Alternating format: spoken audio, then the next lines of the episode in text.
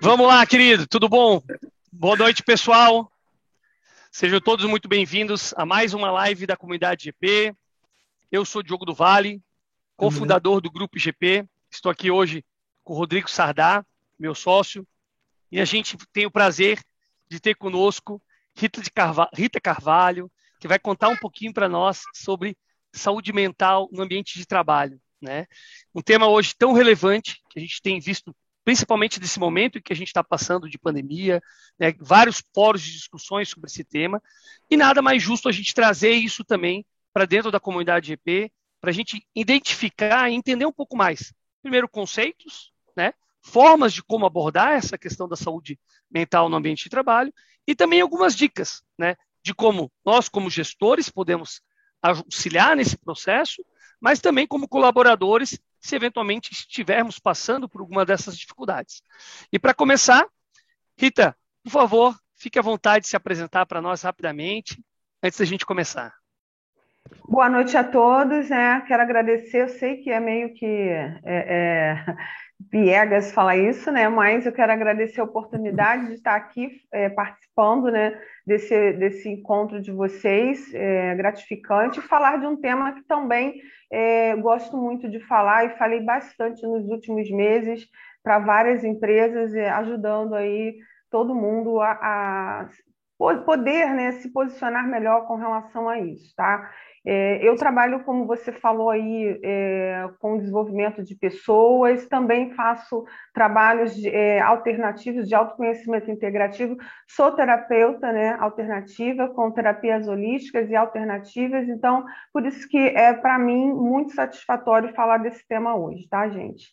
É, e quando a gente fala de saúde, saúde mental, Diogo, é muito importante entender né, que, de acordo até com as premissas da própria Organização Mundial de Saúde, não existe um conceito oficial sobre isso. Né?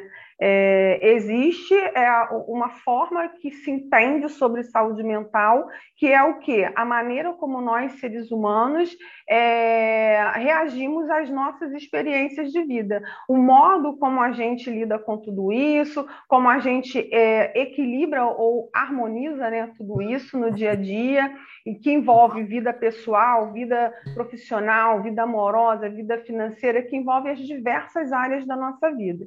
Então, assim, assim, ter uma saúde mental, de acordo com a própria OMS, né, é você realmente estar bem com você mesmo.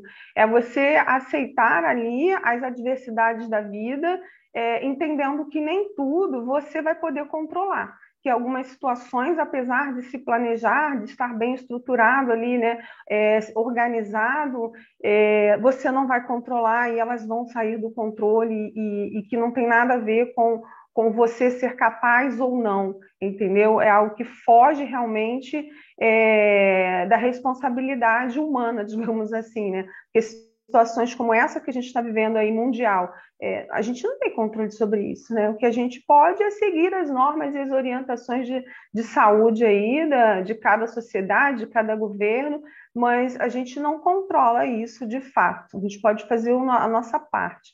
Então, basicamente isso, né, é, que eu gostaria de deixar bem claro aqui, que não dá para a gente conceituar saúde mental, porque não existe um conceito oficial sobre isso, entendeu? Entendi. E é interessante essa questão, né? Não existe um, talvez um conceito claro sobre saúde mental, mas a gente vê é, no dia a dia, às vezes, algumas confusões né, entre saúde mental e a doença mental. Então, por exemplo, Sim. o profissional que está com uma dificuldade dentro dessa questão de saúde mental e as, os, as pessoas que têm eventualmente alguma doença mental. A gente consegue, talvez, pra, primeiro para nivelar até as, o nosso nível de discussão, qual que é a distinção entre esses dois, esses dois conceitos? Sim, é, existe a questão saúde mental, que é como eu falei, né? Envolve a maneira como nós, é, humanos, seres humanos, é, reagimos às situações da vida. Ou seja, como você, eu, todos os, os, os é, ouvintes, espectadores que estão aqui, né, lidam com as adversidades do dia a dia, tá? E isso envolve o quê? Envolve é, suas emoções, é, a maneira como você se comunica, como você se porta, é, a forma como você aprende, sua resiliência, a questão da maneira como você se vê, que envolve autoestima, autoconceito, autoimagem, é, a questão do comportamental, que está muito ligado à maneira de pensar e sua percepção percepção de vida, ou seja, como é que você enxerga a vida hoje. Então, a saúde mental, nesse princípio, ela impacta o bem-estar, porque está relacionada ao comportamental ao emocional, tá? Então, a pessoa que não tem um, um, uma inteligência, é, é, não vou dizer nem uma inteligência emocional, não gosto muito de falar sobre isso, mas é assim, aquela pessoa que ela não tem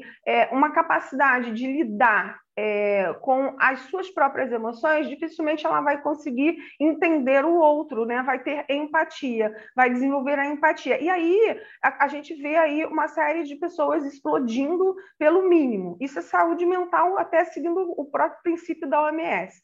Dentro desse conceito da OMS, a gente tem uma saúde mental distorcida, ou seja, abalada, quando nós não estamos bem emocionalmente, quando nós não estamos conseguindo discernir o que, é real daquilo que a gente está pensando, né? E o que, é ilusório. E aí a gente confunde, confunde tudo e entra num loop emocional total, loop mental emocional, quando a mente começa né, a comandar as nossas ações. E aí a gente reage por impulso, né? A gente foge do controle ali da liderança da nossa vida. Aí é, um, é uma, uma, coisa assim, um, como é que eu vou dizer? Um desequilíbrio na saúde mental partindo do princípio da OMS, tá? Agora, a doença mental, ou seja, uma saúde mental é linkada mais à parte clínica do ser humano. Aí é questão de doença, é questão de distúrbios. Aí realmente se faz necessário acompanhamento clínico e avaliação médica, porque é, não envolve só a questão comportamental e emocional, ela envolve uma série de outros é, transtornos que resulta ali na alimentação do indivíduo. A pessoa ela deixa de ser um ser humano funcional. Ele não consegue mais é, controlar suas próprias ações. E ele nem percebe ali que há ali um descontrole, tá? O outro nível, uma saúde mental é, distorcida, que não há a doença, você percebe do tipo assim, nossa, ultimamente eu estou mais agressivo, ou mais, sei lá, preguiçoso, procrastinador, que são coisas diferentes, né? Você percebe, porque você conhece seus hábitos rotineiros, seus hábitos normais, né? Do seu padrão comportamental. E aí você começa a observar que tem alguma coisa que não está legal. Já a doença mental é algo realmente que envolve é, quadro clínico. E aí a gente tem uma série de coisas ali, aí, né, que é, eu não sou especialista em doença mental, né, só mesmo a parte médica que poderia falar disso para a gente aqui, mas entram nos transtornos que levam a transtornos depressivos graves, a, a esquizofrenia, a bipolaridade, dentre outros, gente, uma série de outros que realmente aí é uma questão de, de doença e aí é, precisa de acompanhamento médico. A outra saúde mental, em alguns casos também, você pode buscar ajuda né, psicológica do próprio psiquiatra, que as pessoas têm preconceito, né? Mas o psiquiatra, psiquiatra é o médico que está designado a prescrever a medicação. Eu, eu mesmo, eu não posso prescrever uma medicação para os meus clientes de terapia. Eles são de atendimento terapêutico, terapia alternativa. O que, que eu posso prescrever? Terapias alternativas, como fitoterapia, aromaterapia, dentre outras. Mas medicação não posso prescrever psicólogo. Nem todo psicólogo ele é, ele tem lá, né, o aval lá de psiquiatria para prescrever. Então, assim, realmente o psiquiatra, ao contrário de que muita gente pensa, ele não é um médico que trata só de doença mental grave, né? Ele pode ajudar a gente na nossa saúde mental também, que a gente percebe que há um desequilíbrio ali e que já, já fiz tudo, não estou conseguindo, vou buscar ajuda para tomar uma medicação que me auxilie nisso. Muito bom, Rita. E, e eu acho que é legal a gente trazer clara essa, essa distinção, né? Que tu, tu trouxe aqui para nós, para deixar claro que hoje a gente vai falar sobre saúde mental, né? Nosso foco aqui não é doença mental, a gente não vai falar sobre esquizofrenia, sobre depressões graves nesse processo. A gente sabe que sim, existe esse processo, que é, um, é algo que de fato precisa ter uma, uma busca médica né, específica para trabalhar nesse, nesse tema. E o nosso foco aqui é mais a saúde mental e e aí, pessoal, a gente está tentando restringir um pouco, porque o tema é muito grande, né? Mas dentro da parte do colaborador, né? Dentro da, do ambiente de trabalho, como é que são esses impactos dessa saúde mental dentro do nosso ambiente de trabalho?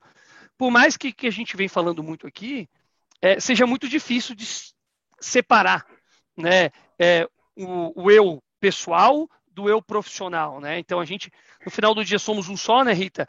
Uma só Rita, um só Diogo, um só Rodrigo, Mas no final, mas a gente precisa conseguir controlar esses, essas pessoas internas, vamos assim dizer, de uma forma equilibrada. E aí, dentro desse processo, quando a gente fala de saúde mental, eu queria que talvez compartilhasse com a gente alguns dos principais fatores, né? E tu tem passado por muitas empresas, né, dando muitas palestras, fazendo muitos eventos relacionados a esse tema, que talvez fatores que afetam hoje a saúde mental no ambiente de trabalho. Se tu pudesse citar alguns, quais são os principais fatores hoje, seria interessante para o nosso grupo. Tá. Primeiro fator que eu acredito que todos nós é, devemos assumir a responsabilidade é a gente conhecer é, a gente mesmo.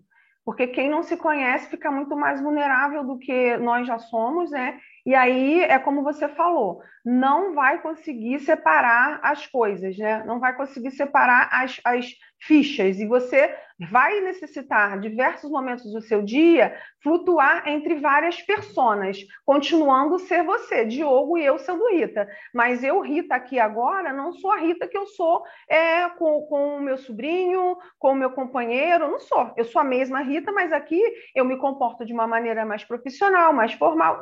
Então, assim, não dá. Eu não deixei de ser a Rita, continuo sendo a mesma Rita, com a mesma, o mesmo jeitinho da Rita, porém eu estou agora no momento que eu sou a Rita profissional. Então você vai necessitar flutuar por essas pessoas. Então, se você não se conhece, você confunde tudo e não consegue lidar muito bem com isso. Tá? Você começa a achar, mas eu sou um só. Sim, você é um só, mas nesse momento você é o profissional, Diogo. Você não é o amigo do, do boteco. Não dá, entendeu? Então a gente necessita ter esse, esse, esse discernimento e conhecer é, a si mesmo é muito importante.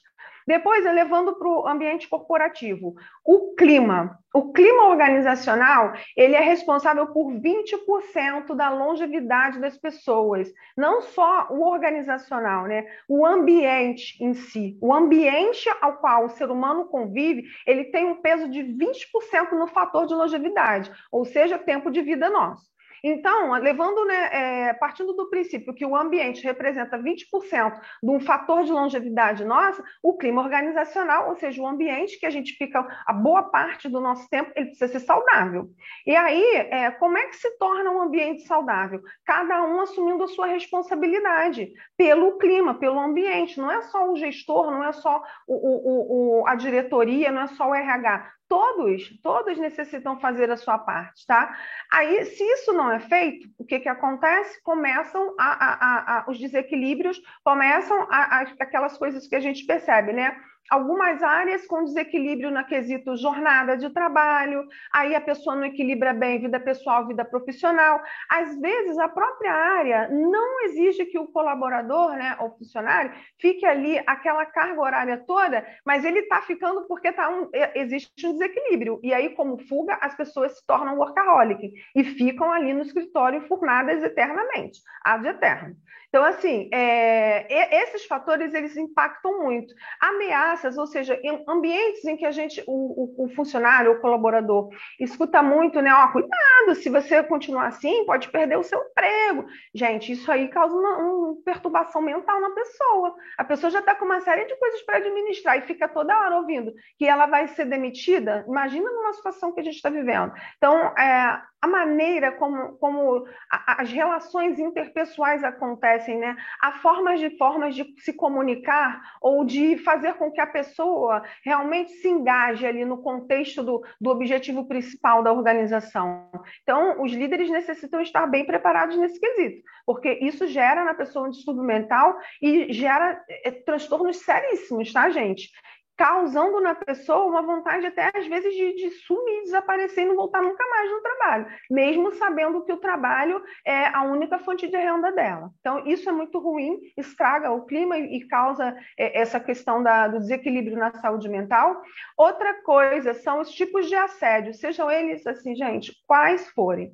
Assédio moral, assédio sexual, é, os aquela coisa do bullying também, é, preconceito, ficar, é, distinção, sabe, por classe social, por cor de pele, por, por, por escolha do, do, da vida sexual da pessoa, tudo isso a pessoa fica panicada e, e ela não consegue administrar trabalho, ela já, já tem ali aquela coisa que ela necessita trabalhar bem nela, na, fora da empresa, seja ela ser aceita numa, numa classe social diferente, seja ela né, é, a questão ali do, do racismo, seja ele qual for, porque hoje tem racismo não só pela cor de pele, né, tem racismo até se a pessoa, é, dependendo da região que ela nasceu e tudo mais, né? É, então, assim, tudo isso, gente, causa dano na saúde mental da pessoa, porque ela não consegue mais equilibrar as emoções com a, a, a razão com a emoção, e a razão e a emoção descontrolada, ela não consegue pensar no centro do eu, o eu dessa pessoa fica completamente fragmentado e aí ela entra no loop emocional e ela pode pirar. Não tem jeito, não vai produzir, não adianta. A pessoa está fora de si, mesmo estando ali de corpo presente, mas ela ela não está ali mentalmente, emocionalmente, ela está em qualquer outro local, entendeu? Rita, deixa eu, deixa eu pegar aqui, eu fiz uma mini lista aqui, né, do que tu comentou, né, desde autoconhecimento, clima organizacional, questão de ameaças, a importância das relações interpessoais, a questão dos assédios, né, das mais variadas formas de assédio. E aí, dentro desses primeiros pontos, né, que a gente trata de fatores que podem estar afetando o nosso ambiente mental, nossa saúde mental dentro desse ambiente de trabalho. Como é que eu observo? Vamos tentar botar na prática aqui, né? Quais são os sinais que eu estou no meio de um ambiente tóxico? Como é que eu sei que eu estou no meio de um ambiente tóxico, efetivamente?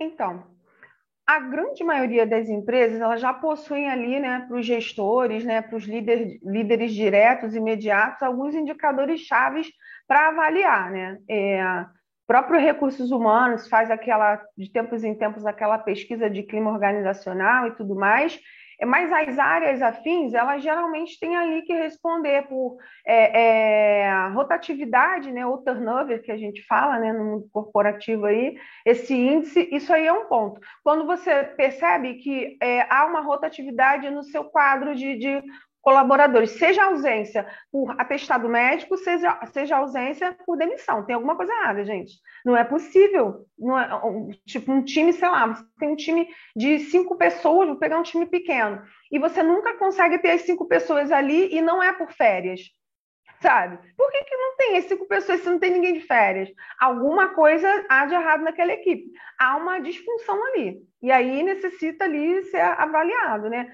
Então, assim, pessoas é, que cobram também demais. Gente, pressão. Eu, por exemplo, eu sou uma pessoa que lido muito bem com trabalho sob pressão, mas cada ser humano age de um jeito. E, e ambiente onde a pressão é exacerbada, tudo que a gente vê que vai é, tem meta, tem objetivo, tem resultado, tem pressão, não adianta, né? É, é, é romantizar que não vai ter pressão, porque tem meta, tem objetivo, vai ter pressão. Agora, a pressão exacerbada por resultados, sem que haja ali uma clareza e um engajamento do time, isso aí gera distúrbio na saúde mental do, do, do colaborador, tá? Porque ele não está entendendo por que, tem que ser feito assim.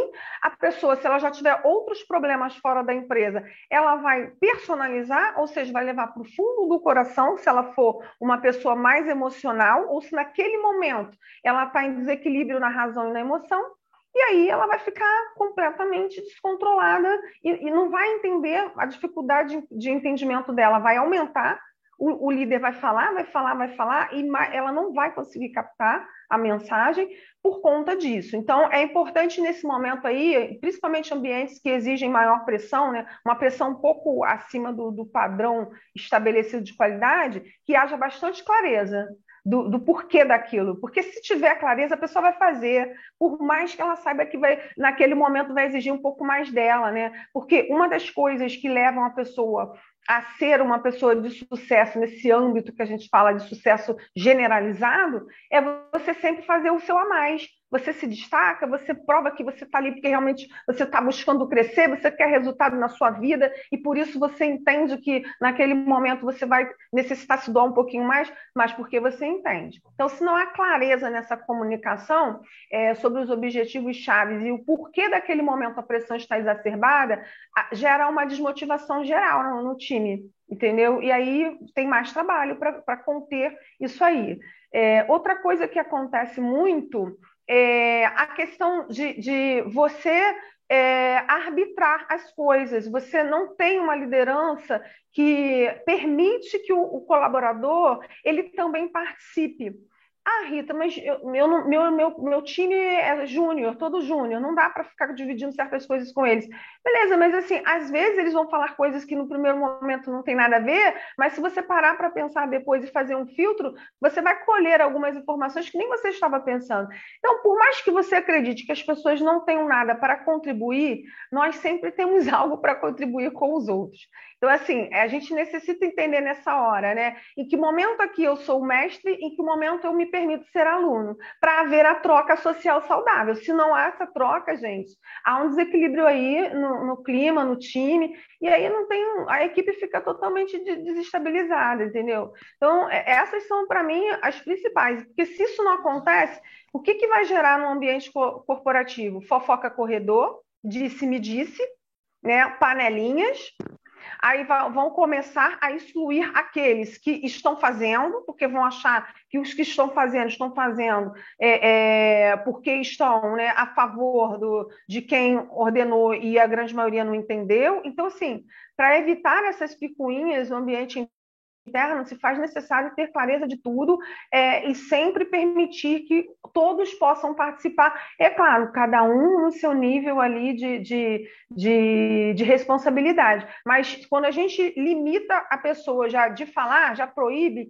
e aí a arbitrariedade já começa já tendo um clima hostil. Né? Você não consegue engajar ninguém num clima hostil. É, manda quem pode, né? obedece quem tem juízo. E aí, como é que vai querer harmonia aí? É complicado nessa hora, entendeu? Rita, deixa eu te interromper rapidinho, porque eu acho que isso está muito conectado até com, com o nosso propósito da comunidade GP, né? E talvez é, falando aqui um pouco para o pessoal que está aqui conosco no Zoom, sejam todos muito bem-vindos, né? Pessoal que está nos acompanhando também pelo YouTube, vão colocando aí suas perguntas. A gente, como vocês já sabem de praxe, a, a partir das 8h15, mais ou menos, a gente abre para as perguntas abertas. Então, as pessoas que estão no YouTube, estão no Zoom, podem fazer as perguntas direto para a Rita aqui a respeito desse tema que é tão relevante. E a comunidade GP é isso também, né? É exatamente essa troca de experiência, né, Rita? Para quê? Para que a gente possa, de fato, trazer líderes, né, executivos, mentores, para que essas pessoas que estão nesse processo de desenvolvimento de carreira possam também aprender com os erros e acertos dessas pessoas, né? Para que a gente não precise cair em, todos os buracos, né? Que infelizmente a gente sabe que a nossa jornada ela não é linear. Então a gente vai aprendendo aqui e fazendo essa troca. E automaticamente, como tu falou, um ambiente onde não há troca, não há riqueza, não há inovação.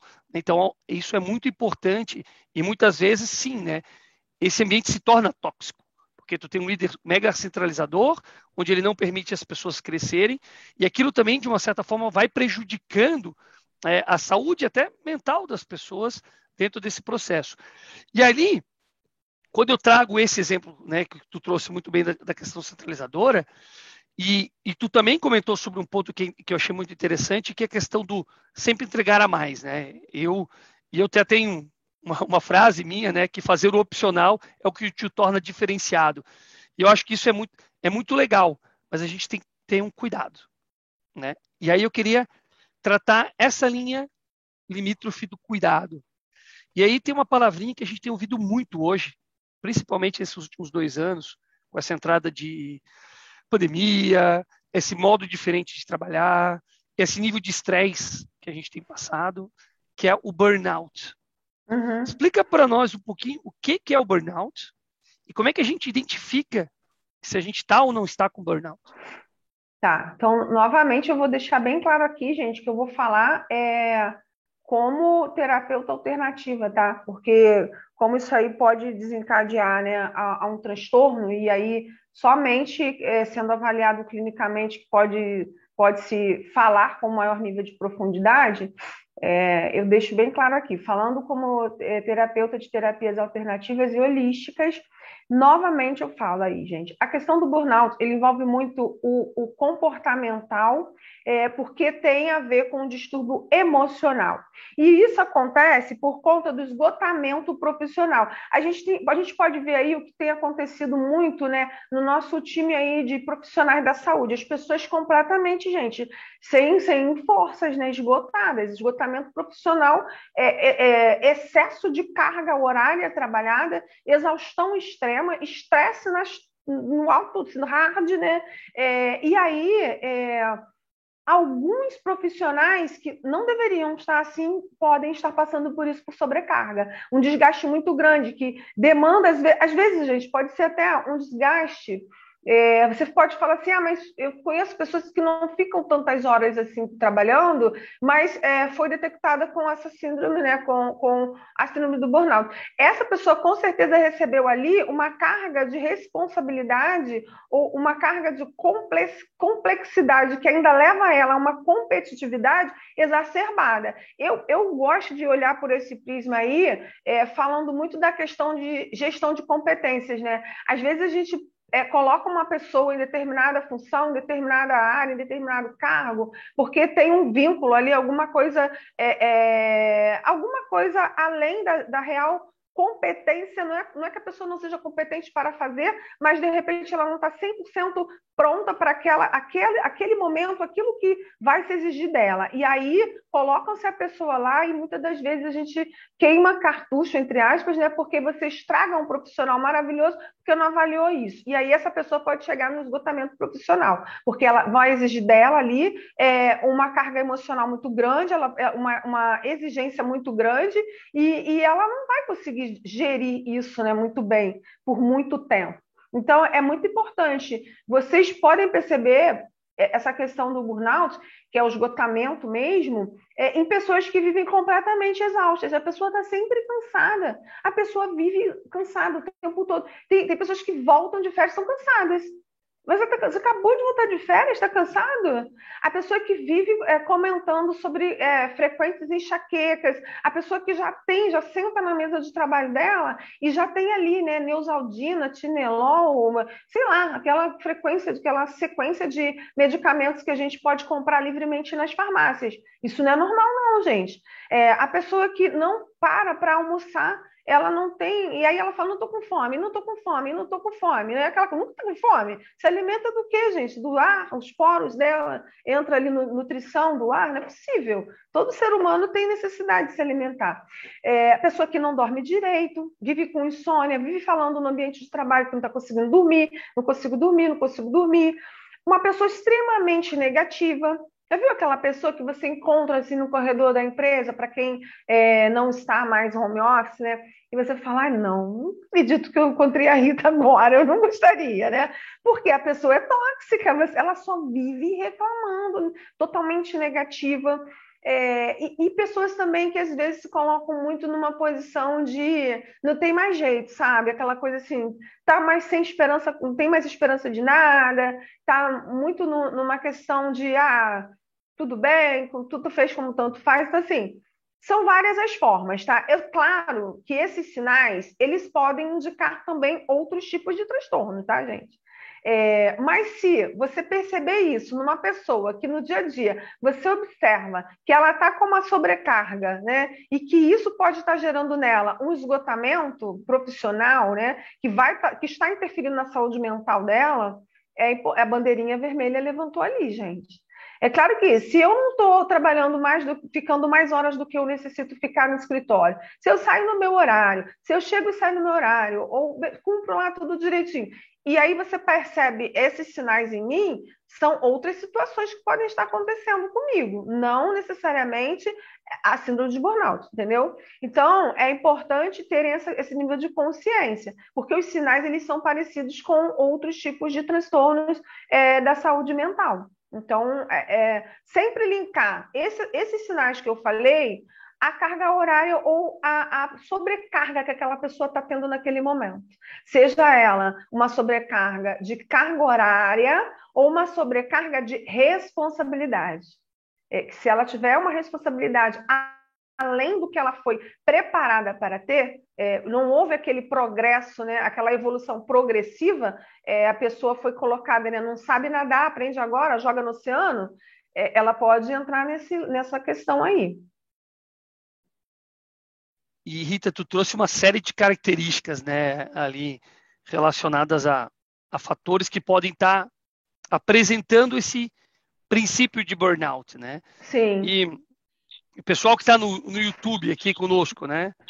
Deixem o like, galera. Deixem o like. Bota lá, usa o, usa o dedinho, bota o like lá para a gente compartilhar isso com mais gente.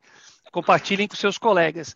Pessoal, dentro dessas características, né, Rita? E a gente tem visto várias características relacionadas a esse início, tá? Uhum. Eu, como líder, né, nós aqui, como gestores, como, como executivos, dentro, do, dentro desse processo, como é que, qual que é o nosso papel quando a gente começa a identificar que algum dos nossos profissionais aparentam ou apresentam essas características? O que, que a gente pode fazer? Talvez aqui uma dica primeiro para os gestores e depois eu quero falar um pouquinho para os colaboradores, ou seja, para as pessoas que eventualmente podem estar sentindo esse processo. Né? A gente vai abordar também dicas para os colaboradores, para as pessoas que eventualmente que estejam, inclusive, aqui conosco hoje na live, né? É, que estão talvez passando por um momento dessa dificuldade de saúde mental. A gente também quer abordar um pouquinho esse processo, mas primeiro vamos falar. Eu sou um gestor, identifiquei um profissional, um colaborador dentro da minha equipe que está dando sinais. Talvez ele não esteja ainda num, num processo final. O que eu posso fazer? Tá. Eu vou falar, gente, usando um exemplo real que eu vivi quando fui gestora no mundo corporativo e entrei numa nova equipe, né? É, ganhei ali, fui promovida, fui para uma nova área, então aquela equipe já estava ali. É, não foi uma equipe que eu né, é, montei, eu ganhei de presente aquela equipe. E tinha uma pessoa, um, uma colaboradora, que estava apresentando quase todos desses sinais aí, né? Todos. E aí eu ainda incluo que faltava. Estava faltando e, e, o time era pequeno e aquilo gerava um transtorno absurdo, porque as demandas eram altas para a nossa área. Primeira coisa que eu procurei fazer, avaliar o histórico daquele colaborador, antes de julgar que, tipo assim, fulano não quer nada, né? Essa pessoa não quer nada. Avaliei o histórico. Não é possível, essa pessoa está aqui na empresa há tantos anos, e, e se ela está aqui há tantos anos, tem que ter um motivo, gente. Ou então, quem estava na liderança dessa, dessa equipe antes não, não olhava para isso, né? Não sei. Não, não é para mim, não era cabível eu ter um, um, um, colaborador há tantos anos que foi promovido, que fez avaliação de meio de ano, de final de ano, e agora eu simplesmente peguei, pegar e querer descartar aquela pessoa. Primeiro, avaliar o histórico dessa pessoa. Seja você um novo líder ou, ou você já está acompanhando sua equipe, não é possível, tem que avaliar. É, a Rita foi sempre assim? Quando a Rita começou a se comportar assim, né? E aí, é, avaliando o histórico dela, eu o que, que eu fiz? Chamei a pessoa para uma conversa, porque aí entra de novo a relação interpessoal é, de confiança. Ela precisaria ter, se sentir confiante para comentar comigo o que estava acontecendo. Então, como era do meu interesse e eu era a comunicadora e eu queria que ela entendesse o meu papel ali, o que, que eu fiz? Eu me coloquei logo de início bem transparente para ela né? Fui falando para ela, primeiro falei, olha, eu sei que você já está com a gente há bastante tempo, os seus resultados são bons, e eu gostaria de entender o que está acontecendo para que eu pudesse te ajudar. Até onde eu posso te ajudar para verificar até com a empresa se tem alguma coisa né, que a gente possa fazer, porque não é normal o que vem acontecendo. E eu gostaria que você, por favor, compartilhasse comigo para que eu pudesse te ajudar. E assim foi. Então, assim, gente, é, o gestor, ele não é um psicólogo, é, ele não é um psicoterapeuta e ele não tem responsabilidade sobre a vida do colaborador. Mas enquanto gestor, e principalmente líder, porque são diferentes líderes de gestores, né? Então, assim, quem, tem, quem é gestor e ainda tem papel de liderar, necessita aí ter uma boa habilidade é, socioemocional, porque se não tiver empatia, se não conseguir se colocar no lugar do outro, vai achar mais fácil trocar a peça do tabuleiro trocar o, o, colaborador. E não, às vezes você está deixando de, de ter no seu time uma pessoa magnífica, porque essa pessoa, depois que eu dei assistência a ela, busquei ajuda e tudo mais, a menina realmente teve uma melhora, teve um up e hoje não já eu acompanho um pouco da trajetória profissional dela, mesmo a gente não tendo junto, está em outra empresa como líder. Então olha só que legal eu poderia ter estragado a, a, a trajetória profissional de uma pessoa que estava no momento de baixa emocional dela. Então, assim, é, é muito importante falar disso com muita clareza, mas também com muita sensibilidade, porque ali do outro lado tem uma pessoa como você, e você não sabe o que, que essa pessoa está vivendo no dia a dia dela. Não é sua responsabilidade, repito, mas é, como ser humano é nossa responsabilidade buscar, pelo menos, ter um pouco de compaixão, empatia pelo outro. Não é trazer o problema do outro para a minha vida, mas ali eu busquei fazer tudo o que tivesse ao meu alcance para ajudá-la, porque eu falei, não é possível, é uma pessoa boa. Gente, não tem como, tem alguma coisa errada. Então, o que eu, o que eu digo para os líderes que estão nos assistindo aí é que é importante falar sem melindres, mas se colocar ali como alguém que quer de fato ajudar, sem julgamentos e sem críticas, porque, de novo, a gente não sabe o que a pessoa está passando. E só quem sabe o que a pessoa está sentindo é ela, porque nós não temos como saber o que o outro sente. A gente pode deduzir, mas ninguém sabe o que a pessoa está sentindo. Ninguém sabe o que aquela pessoa está pensando. Então, a melhor forma aí é o diálogo claro, aberto e bem transparente, sem julgamentos, sem críticas, sendo neutro e estando ali como líder para ajudar, porque o líder ele tem essa responsabilidade socioemocional. Se não está fazendo, está agindo somente como gestor. Falta desenvolver a capacidade de liderança. Cara, chegou a arrepiar aqui, Rita, porque isso essa, essa distinção que tu fez né, de gestor e líder né, e a importância né, que a gente vem falando tanto de empatia, de uma comunicação assertiva, de, de conseguir fazer uma escutativa né, verdadeira, né, parar para ouvir os nossos colaboradores, parar para entender quais são as dificuldades, os problemas deles, eu acho que isso é, é super rico e importante. Né? Nicolas, eu já vou passar a palavra para ti. Rodrigo, quer fazer o, quer fazer tua, tuas colocações? E aí a gente já em seguida, pessoal, pessoal que está no YouTube também conosco aqui, tem várias pessoas no YouTube. É, não esqueçam do seu like, pessoal. Não esqueçam do like. É, coloquem suas perguntas, façam suas perguntas ali. Eu já vi que a gente já tem algumas perguntas. Opa. Não é que não. Já, já fechei aqui. Fazer um uhum. áudio. E porque a gente já vai passar para o pessoal do YouTube, a gente vai começar com o pessoal que está aqui no Zoom. Então, Rodrigo, depois em seguida Nicolas, e a gente vai. Eu já vi que tem duas, duas perguntas aqui no YouTube, a gente também já vai fazendo com o pessoal aqui do YouTube. Rodrigão, manda ver. Rita, tudo bem? Primeiramente, parabéns aí pro, pelas tuas colocações. Eu fiquei assim impactado porque parece que tu abriu a minha mente assim, pegou um monte de coisa que estava lá no fundo, sabe? E já, já reconheci vários erros que eu cometi, que eu ainda cometo, né? E é, são coisas que às vezes é inevitável, né? É, às vezes são coisas que vão desencadeando outras, né? Tô te olhando aqui do ladinho, por isso que de vez em quando eu olho para baixo. São outras coisas que vão desencadeando. Por exemplo, eu sou um cara que às vezes eu, eu às vezes eu me sinto tenho um pouquinho daquela síndrome do impostor, né? Então eu sempre acho que não estou conseguindo entregar tudo aquilo, que eu não estou conseguindo corresponder, então acaba que eu esforço muito para poder entregar o máximo. E acaba que, lógico, por mais que eu veja, às vezes, recorde batendo, aquilo ainda não, parece que não entra na minha cabeça, sabe? Não, tu está fazendo um bom trabalho, sabe? E aí acaba que tu aumenta a tua pressão. Eu falo isso para ver, muitas pessoas estão assistindo a gente e às vezes podem ter pessoas ali que têm a mesma coisa, né? Tem, acaba se identificando com isso que eu estou falando, né? E aí acaba que eu acabo é, botando muito, muito esforço, é, acabo trabalhando muito, entrando horas, às vezes à noite adentro, é, por uma coisa que, é, não, de repente, não precisa, é só uma coisa que está dentro da mente da gente, né? E aí isso acaba tendo consequências depois. Como eu falei, uma coisa leva para outra, né? Eu não sou especialista, mas o que eu reparei é isso, porque tu, às vezes tu se sente um pouquinho menos, aí tu, por mais que tu não seja, tu acaba botando mais energia, aí tu trabalha mais, aí tu tu deixa de viver, né? Tu começa a ter um, é, menos horas de descanso, dorme menos, e aí, enfim, tu entra num burnout, e aí depois as coisas vão desencadeando, vão ficando, né, ficando cada vez mais complicadas. Eu anotei uma coisa que tu falou aqui, que é a, o desequilíbrio, né?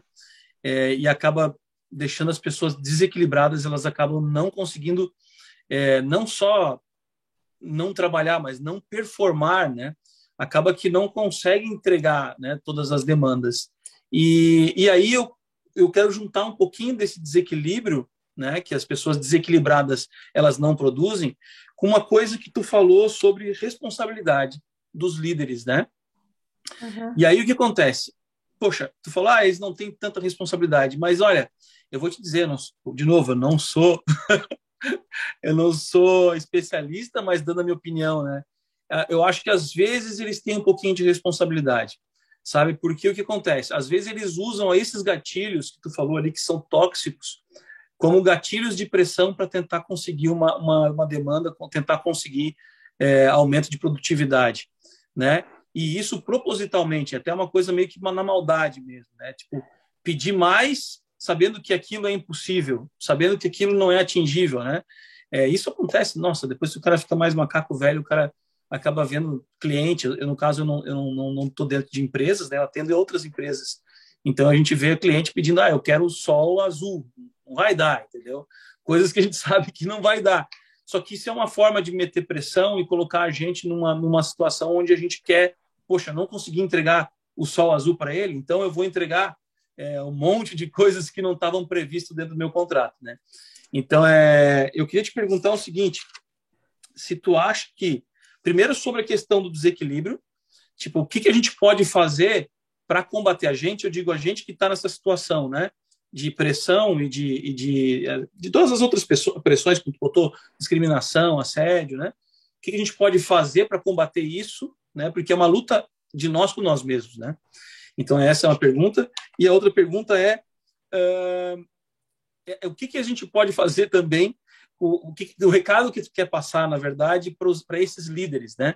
Porque, da minha concepção, de novo, eu acho que é isso que o líder faz para tentar conseguir é, um aumento de produtividade, eu acho que é um tiro no pé. Eu acho que ele é simplesmente ele está perdendo produtividade, já que tu tirou a pessoa do, do equilíbrio e a gente sabe que uma pessoa desequilibrada ela não entrega. Então eu queria saber se tu concorda com essa questão da responsabilidade, se isso é um tiro no pé ou não, e a questão do desequilíbrio que a gente pode fazer para se equilibrar. Tá, vamos lá. Excelentes aí é, questões que você colocou. Primeira coisa, gente, quando eu falei ali, né? Não é responsabilidade do líder, eu quis dizer, não é responsabilidade do líder é, organizar a vida do colaborador. Ponto. Essa não é responsabilidade do líder, tá? Agora, é responsabilidade do líder manter o clima organizacional e harmonia. Não vem com essa coisa de, ah, não é minha responsabilidade. É assim, você é o líder. Você ali é a pessoa que deveria estar ali fazendo o papel de entusiasmar aos outros. Você é a pessoa que deve estar ali para inspirar os outros. Você é o exemplo. Se você não faz, o seu, seu time vai fazer o quê? Se você, nem você faz. Então, vamos separar os papéis da, da, responsabilidade. Né? O líder ele não tem responsabilidade de mudar, transformar a vida do colaborador, porque ele não tem, gente. É humanamente impossível isso. Mas dentro do, da organização, é responsabilidade dele sim fazer com que o clima organizacional é, é, funcione da melhor forma possível possível. E aí não é, é, é, aceitável, né? E aí, claro que vai de cada organização, mas é, de cultura organizacional, mas para mim, no meu ponto de vista, é inaceitável ficar utilizando dessas é, artimanhas aí, desses artifícios para conseguir resultado, tá? É, eu não concordo com isso. É, para mim, é porque a pessoa ela não tem a, a, a capacidade de liderar, ela é gestora, e se ela é gestora, ela foca em fluxo, processo resultado, e ela não está nem aí para a questão emocional, quesito empatia, compaixão, peanuts, isso, né? Então, está no lugar errado. Porque é, às vezes ela é uma boa gestora, mas nem todo bom gestor vai ser um bom líder, porque líder tem que saber lidar com gente. Não gosta de gente, vai trabalhar com número, com papel, com processo, tá tudo bem. A gente também gosta dessas pessoas que gostam de número, papel, processo. Mas se você não sabe lidar com emocional, nem o seu, você não consegue lidar nem com o seu próprio emocional, você não lida, não olha, não quer olhar, ignora, você não vai conseguir liderar equipe alguma, porque você necessitará lidar com pessoas e nós somos seres complexos. Não adianta, gente, não dá, não estou me eximindo, também sou uma pessoa. Então, assim, se eu não me entendo, como é que eu posso querer entender outras pessoas se eu não estou entendendo nem a mim mesma? Não, não, sei, não lido bem nem comigo mesma. E aí é aquela coisa, né? Como é que está a relação intrapessoal desse líder? Que aí é aquela segunda perguntinha que você fez. Para você conseguir lidar com essas situações, você necessita estar tá muito bem com você, cara. Porque se você está bem com você, você tem uma boa relação intrapessoal, as suas relações interpessoais, elas vão ser saudáveis por mais desafiadoras que sejam as pessoas. Né? Eu, por exemplo, tenho uma, uma coisa no mundo corporativo que meus amigos todos falavam: Rita, por que, que você gosta dessas pessoas tão difíceis? Eu falei, você é muito inteligente, eu adoro pessoas inteligentes. Então, eu ignoro essas coisas dele, porque eu aprendo tanto com ele. Deixa, não estou nem aí. Aquilo não me abala, eu não levo para o meu coraçãozinho. Ponto, acabou. Então, assim, quando você se conhece, você não personaliza. É, e você ainda ajuda aquela pessoa que está parecendo uma pedra ali, um ogro, né? É, é, a amolecer um pouco o coração. Porque a pessoa começa a não entender por que, que a Rita está sempre aqui vindo na minha sala, gente. Ninguém vem na minha sala, só ela vem. Ah, eu ia mesmo, porque eu adorava as pessoas que, que eram muito inteligentes nas empresas que eu trabalhei e que tinham esse perfil, às vezes, mais duro, mais hostil, e às vezes falavam de um jeito tão, sabe, áspero, mas eu não levava aquilo para o meu coração, não. Eu, eu queria ela aprender o que ele sabia, porque como dizia um, um, diretor meu, eu era uma inteligente preguiçosa. Né? Lei do mínimo esforço, gente. Como o Rodrigo falou, me esforço demais. Você está infringindo a lei espiritual do sucesso, que é a lei do mínimo esforço, de Pak Chopra, né? Então, assim, se você está se esforçando demais para qualquer coisa na sua vida, tem alguma coisa errada. Porque a lei do mínimo esforço, ela diz que você necessita utilizar as, todas as suas potencialidades e capacidades internas para acessar a sua inteligência superior e fazer o mais com menos. E eu, como era de logística durante anos, a gente tinha que entregar mais com menos mesmo e acabou, não tinha essa conversa. Então, inteligente preguiçosa aceitava o título do meu diretor, não estava nem aí, porque eu dava resultado, mas quando me davam uma tarefa louca, eu fiquei isso. Eu vou pedir para um analista meu ficar três horas fazendo isso. Não, tem que ser um jeito mais fácil de fazer isso, gente.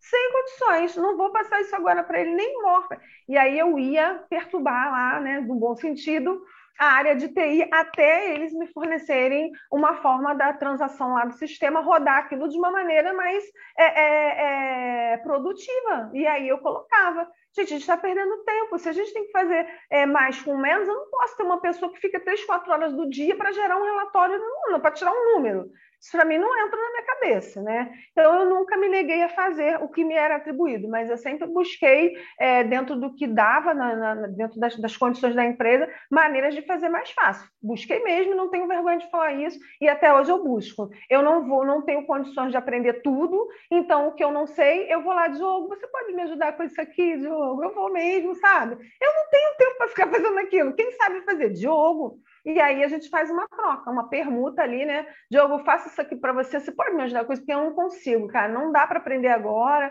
na outra hora eu aprendo.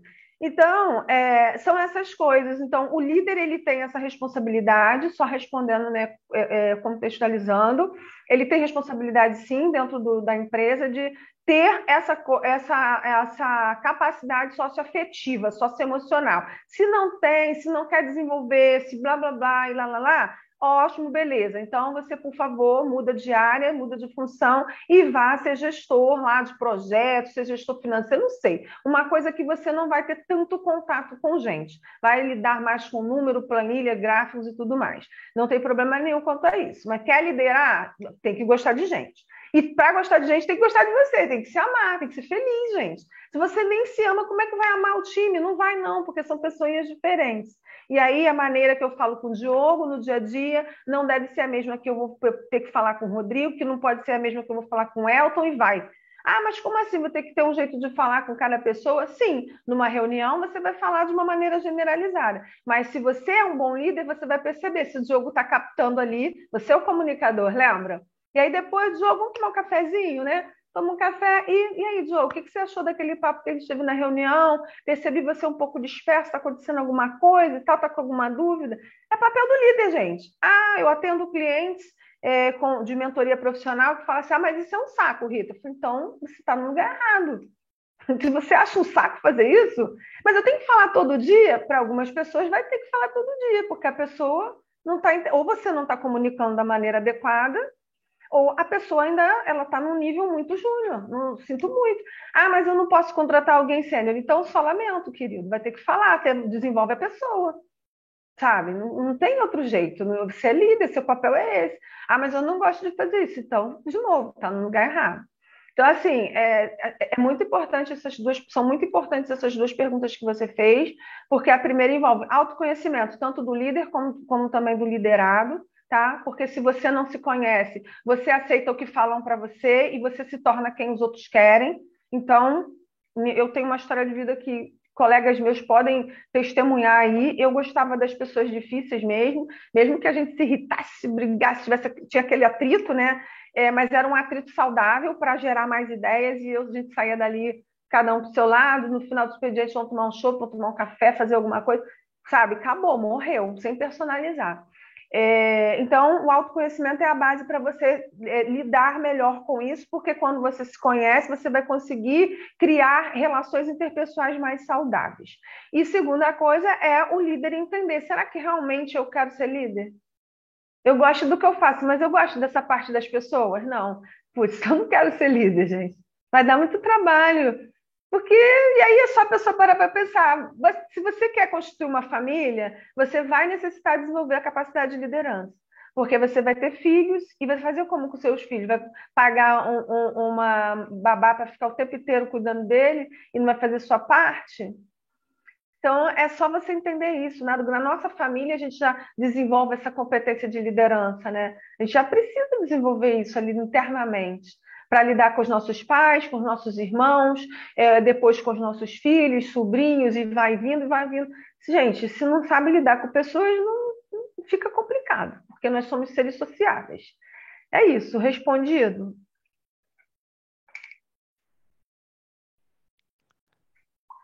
Rodrigão. Até apertar esse botão aqui do mundo, mas está respondido. Top. muito, acho que muito respondido, né? Acho que e ainda já fez um, mais um paralelo com a liderança, né? Eu acho que é legal, Rita, que tu tá, tu tá trazendo, a gente está trazendo um tema importante, né, sobre saúde mental, sobre esse ambiente de trabalho, mas a gente também está conseguindo conectar com o nosso papel de gestor, né? O nosso papel como líder, como e aí quando a gente fala de líder, né, é um pouco do que tu falou, né, Rita? Não é só o líder, o chefe, né? Uhum. Porque a gente exerce a liderança em vários ambientes, seja na família, em, né, seja numa roda de amigos, seja no trabalho, entre os nossos pares. Então, tudo isso, todos esses processos aqui também acontecem isso. E, obviamente, eles auxiliam nesse processo que tu falou lá atrás, que é do clima organizacional, né, que diretamente impacta a nossa questão de saúde mental. Né. Eu vou passar a palavra, Nicolas, é, deixo para você fazer a sua pergunta e depois, Elton, a gente já passa para você, tá?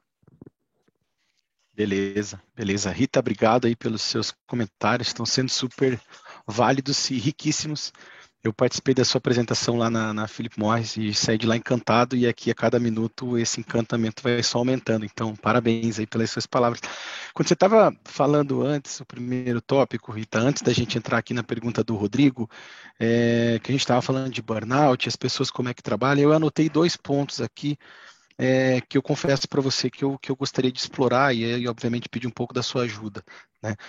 Você comentou, ah, beleza, a pessoa está no, no, corredor, está andando cabisbaixa, a gente percebe aquilo e a gente vai lá e convida a pessoa para tomar um café e bate um papo. Ah, a pessoa está numa reunião, a gente está vendo que a pessoa está dispersa e a pessoa não está ali concentrada, não está conseguindo contribuir. Você vê que o nível de, de entrega, o nível de engajamento caiu. É fácil da gente perceber. Mas a gente está hoje num, num, num novo modelo de trabalho virtual, vamos dizer assim, que essas percepções que a gente tem no dia a dia, numa uma vivência de escritório, elas estão prejudicadas. Então, minha primeira pergunta seria: como é que a gente consegue, no mundo virtual, é, ter um pouco mais de facilidade de identificar é, algum colega que eventualmente está precisando de ajuda? E aí, fazendo até um paralelo para a sequência, segundo ponto que eu anotei que eu gostaria de, de conversar, Rita, é qual é o nosso limite como gestor? Porque a gente cuida, obviamente, tem que ter a empatia, a gente tem que praticar isso, colocar isso na, na, na, na ponta, conversar com a pessoa de uma maneira é, é, cortesa, empática, se colocar no lugar, entender as ferramentas que a pessoa tem para lidar eventualmente com aquele problema, mas até onde, né? Porque a gente sabe que a pessoa que às vezes está passando por uma dificuldade, seja ela momentânea ou que carrega já uma, um tempo um pouco maior, Talvez ela não esteja preparada para alguém perguntar o que está acontecendo. E aí, assim, até onde vai a gente, como gestor, como líder de área, é, a, a função, a, a vontade de, de, de, a possibilidade de oferecer um, um apoio, oferecer uma conversa? Então vamos lá. É, primeira coisa aí é a questão né, do ambiente home office, né? Como é que a gente vai perceber se estamos home office? É, você pode perceber pela maneira como a pessoa começou a tratar você e os demais, porque vocês conviveram é, é no presencial, no escritório.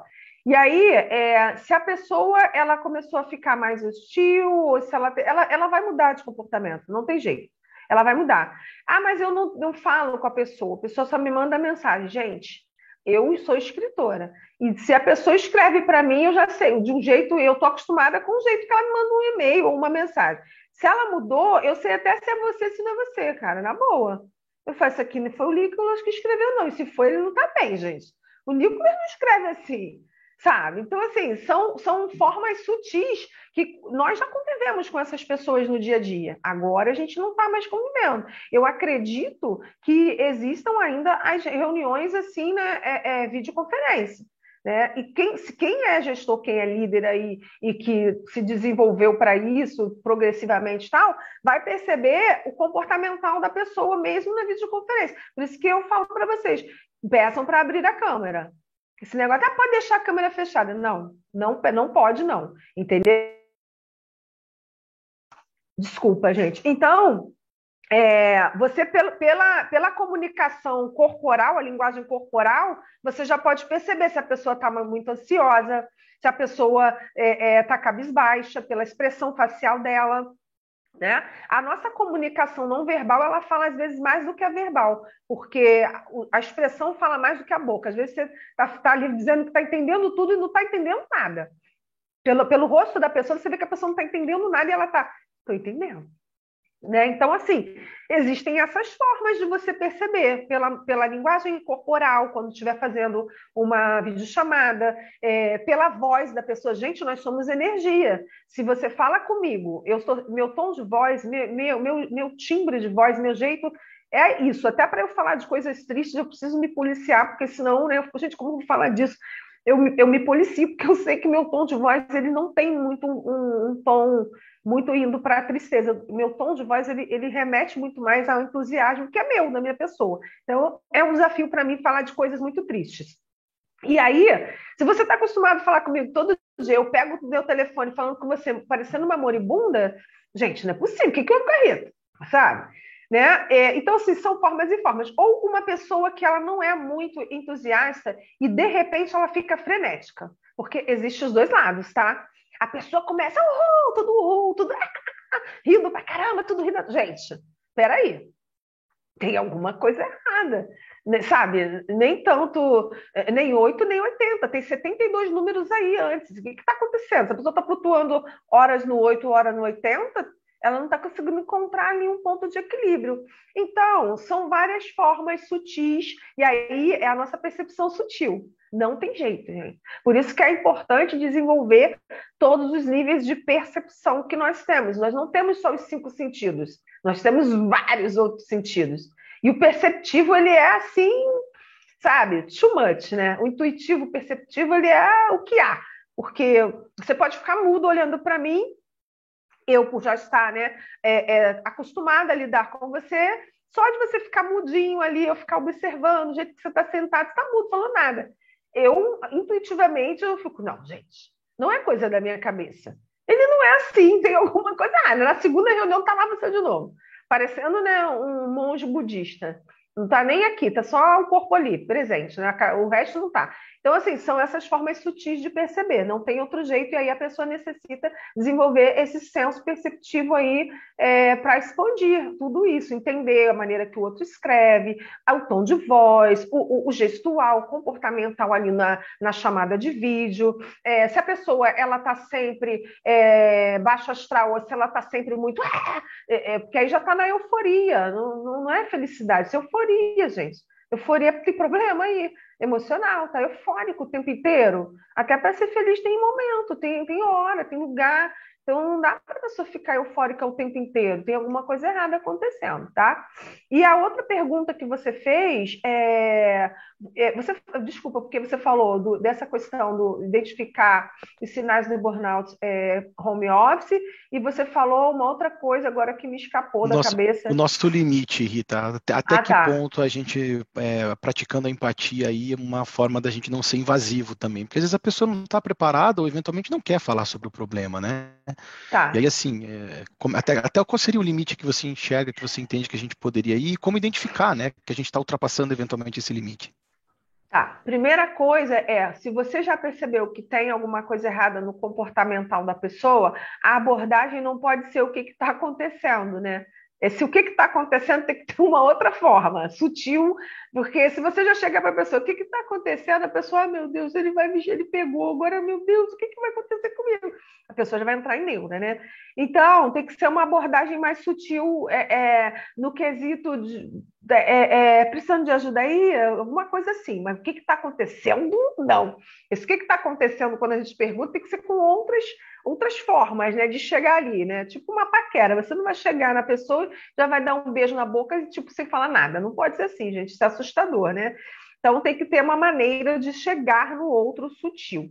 Depois, a responsabilidade do líder é é apenas de buscar ali entender esse o que está acontecendo sem ser agressivo, bem sutil, e perceber também se o colaborador ele está dando espaço. Se ele não está dando espaço, quais são as formas que a organização é, dá de respaldo para o líder? Né? No caso do, meu caso lá nas, nas empresas que eu trabalhei, né, tinha lá no ambulatório médico é, alguns dias na semana ou um dia, numa empresa que eu trabalhei eram dois dias, na outra era um só, uma assistente social. Fui conversar com ela porque eu não sou assistente social, sabe? Alguém que tenha o RH às vezes tem uma pessoa que é psicóloga, é assistente social, eu fui conversar sem queimar o filme do meu colaborador. Eu falei, ó, eu agora preciso de ajuda, porque é uma coisa que eu não quero me tornar invasiva, eu penso que é algo muito pessoal, a pessoa não quer falar, eu, na minha percepção, acredito que possa ser isso, isso e isso, mas eu, eu não sou psicóloga, eu, eu já fiz a minha parte. E aí alguém que tem que dar, tem que dar respaldo para o líder aí, gente. E aí esse alguém é alguém geralmente capacitado. Em algumas empresas é alguém do RH específico que, é, que faz esse trabalho. Em outras empresas tem as, as, assistentes sociais que ajudam né, nesse trabalho. Então, eu não sei, cada empresa ela tem um, uma estrutura, mas o seu papel é sondar, fazer a sondagem de forma sutil. Se o colaborador ele der espaço para você ajudar, como foi no meu caso, né? No meu caso, uma das colaboradoras na, na, na empresa, na primeira empresa, ela deu espaço. No, na outra empresa, a pessoa não deu espaço. Deixa eu fazer o quê? Eu não posso forçar a pessoa a me falar. Eu busquei ajuda lá de quem de direito dentro da empresa, expliquei a situação sem queimar o colaborador, disse, ó, eu acredito que possa ser isso, que é o que eu consigo observar mas realmente eu não sei porque a pessoa está fechada em copas e eu não tenho como entrar na pessoa e saber, arrancar ela, dela isso. E aí a pessoa recebeu o auxílio lá da, de quem de direito né, nessa empresa foi uma, uma psicóloga da recursos humanos, tá? É, a pessoa ficou com medo de falar com a psicóloga dos recursos humanos, ficou com medo de ser demitida, aquelas coisas todas que a gente sabe que há aí é, quando a gente fala de saúde mental. Mas no final das contas é, ficou tudo ok. Depois de um tempo, é, a pessoa já estava agindo normalmente e eu já fiz minha parte. Eu não, não, tenho como ir além daquilo que me cabe, entendeu? Então, o papel, o papel da liderança é sondar mesmo e, se houver espaço, ajudar dentro do que cabe você. Se não, o que, que cabe você aí, se houver espaço? Já falou com assistente social? Já procurou ajuda médica? Está sendo assistida por um médico? Tá tudo. Que mais que você precisa aí? O que mais que eu posso fazer? E aí, dentro desse que mais que você pode fazer, você pode revisitar as tarefas do, do, do colaborador. De repente, você pode tirar um, uma sobrecarga dele por um período, por um período. E aí isso tem que ficar alinhado, clarificado para ele não se sentir tão pressionado, entendeu? Então, vai fazendo esses pequenos ajustes até a pessoa ficar 100% de novo. Ficou 100%? Celebra, comemora, elogia-se embora agora, a vida que segue, vida normal, volta para sua tarefinha. Porque não dá, você é parte desse time e nós contamos com você.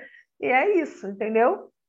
E Rita, eu vou pegar esse, eu vou pegar esse, esse ponto aí E o pessoal que está com a gente, ah, esperem, porque eu quero que a Rita, depois, no final da, no final da live, conte para nós algumas dicas de como que a gente sai, eventualmente, de um ambiente tóxico e como é que a gente se previne, eventualmente, também, de não chegar nesse processo de saúde mental abalada. Mas, Rita, segura que essa é para o final. Elton. Bom, boa noite, pessoal. Boa noite os colegas aí. É, Rita, parabéns pela, pela palavra e pela condução aí muito rica ao diferenciar aí gestores de líderes, né?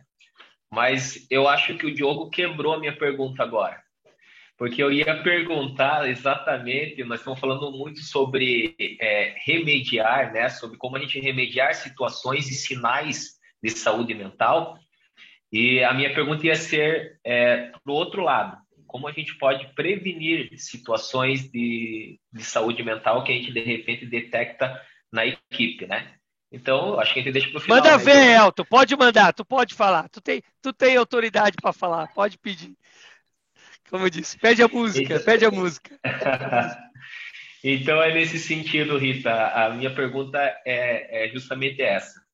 Como nós, como líderes, né, é, como influenciadores da nossa equipe, a gente pode desenvolver hábitos ou estimular hábitos na equipe ou estratégias que inconscientemente a equipe é, perceba, é, na verdade a equipe não vai perceber, mas que a equipe comece a desenvolver hábitos como prevenção à saúde mental do time, né?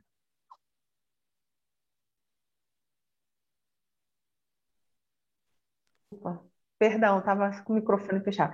Primeira coisa aí é, é estimular a qualidade de vida, né? É, o colaborador ele necessita entender que qualidade de vida é, é, a responsabilidade dele. E ele necessita, fora trabalho, ter um estilo de vida saudável, porque se ele não tem estilo de vida saudável, é, juntando com as adversidades que ele vai necessitar né, superar ali e lidar no dia a dia profissional, isso aí vai ficar um peso muito grande para ele. Então, estimular a qualidade de vida. É, é, eu tenho um cliente que ele é gestor de uma empresa aqui no Rio de Janeiro e ele gosta de correr todos os dias de manhã muito cedo. E os colaboradores dele falam para ele assim: ah, mas você corre todos os dias na praia também, você, né, tem, você pode, não sei o quê. E aí ele falou, mas eu corro na praia por conta da minha saúde. E você faz o quê para cuidar da sua saúde, né? E, e, o colaborador ficou assim, né? Tipo, é, é, tipo, porque tem um, um, alguma brecha ali na sua, no seu horário, na sua carga horária, que você possa fazer alguma coisa que seja benéfica à sua saúde. Essa responsabilidade é sua, não é do seu gestor, não é do seu líder. Não é. E como é que eu vou cuidar da, da saúde do, do meu liderado, gente? eu vou ficar na casa dele vendo o que ele come, o que, que ele bebe, se ele dorme direito, se ele assiste TV com, com programas sanguinários antes de dormir. Eu não tenho como fazer isso. Então, a primeira coisa é estimular a um estilo de vida saudável, né? Se você faz, você inspira os outros a fazerem. Você você explica por que você faz, né? dá dicas de como fazer. Isso é a primeira coisa. Outra coisa é a questão de realmente é, fazer com que os seus colaboradores entendam o, se colocar no lugar do outro, entendendo, respeitando e aceitando as diferenças. Você não precisa concordar com o Diogo sempre. Vocês pensam diferentes, são seres totalmente diferentes. São indivíduos, ou seja, são seres individuais. Né? Vocês vão enxergar as mesmas coisas de maneira totalmente diferente. Às vezes vai calhar de vocês terem ali né, um, um, acordo, mas nem sempre. E aí, se não há esse estímulo para aceitar as diferenças de uma forma saudável, começa a gerar aquela competitividade exacerbada, enlouquecida, e aí o outro já fica com birra com o coleguinha, já fica com raiva do coleguinha, ao invés de trocar. Porque as diferenças elas existem para a gente evoluir junto, crescer junto, trocar. Uma competição saudável é o quê? A gente vai crescendo junto, um aprendendo com o outro, e, e, é claro que vai chegar uma hora que um vai se destacar mais que o outro, e está tudo certo, gente. Imagina se a gente tivesse na nossa equipe todo mundo querendo o nosso lugar. A gente ia ser demitido, né? Rapidamente, né? Então, passa, a gente pensa assim, é, é compartilhar e não é, querer competir agressivamente. Até porque não é Fórmula 1. Você não está numa Fórmula 1 nem numa Olimpíada.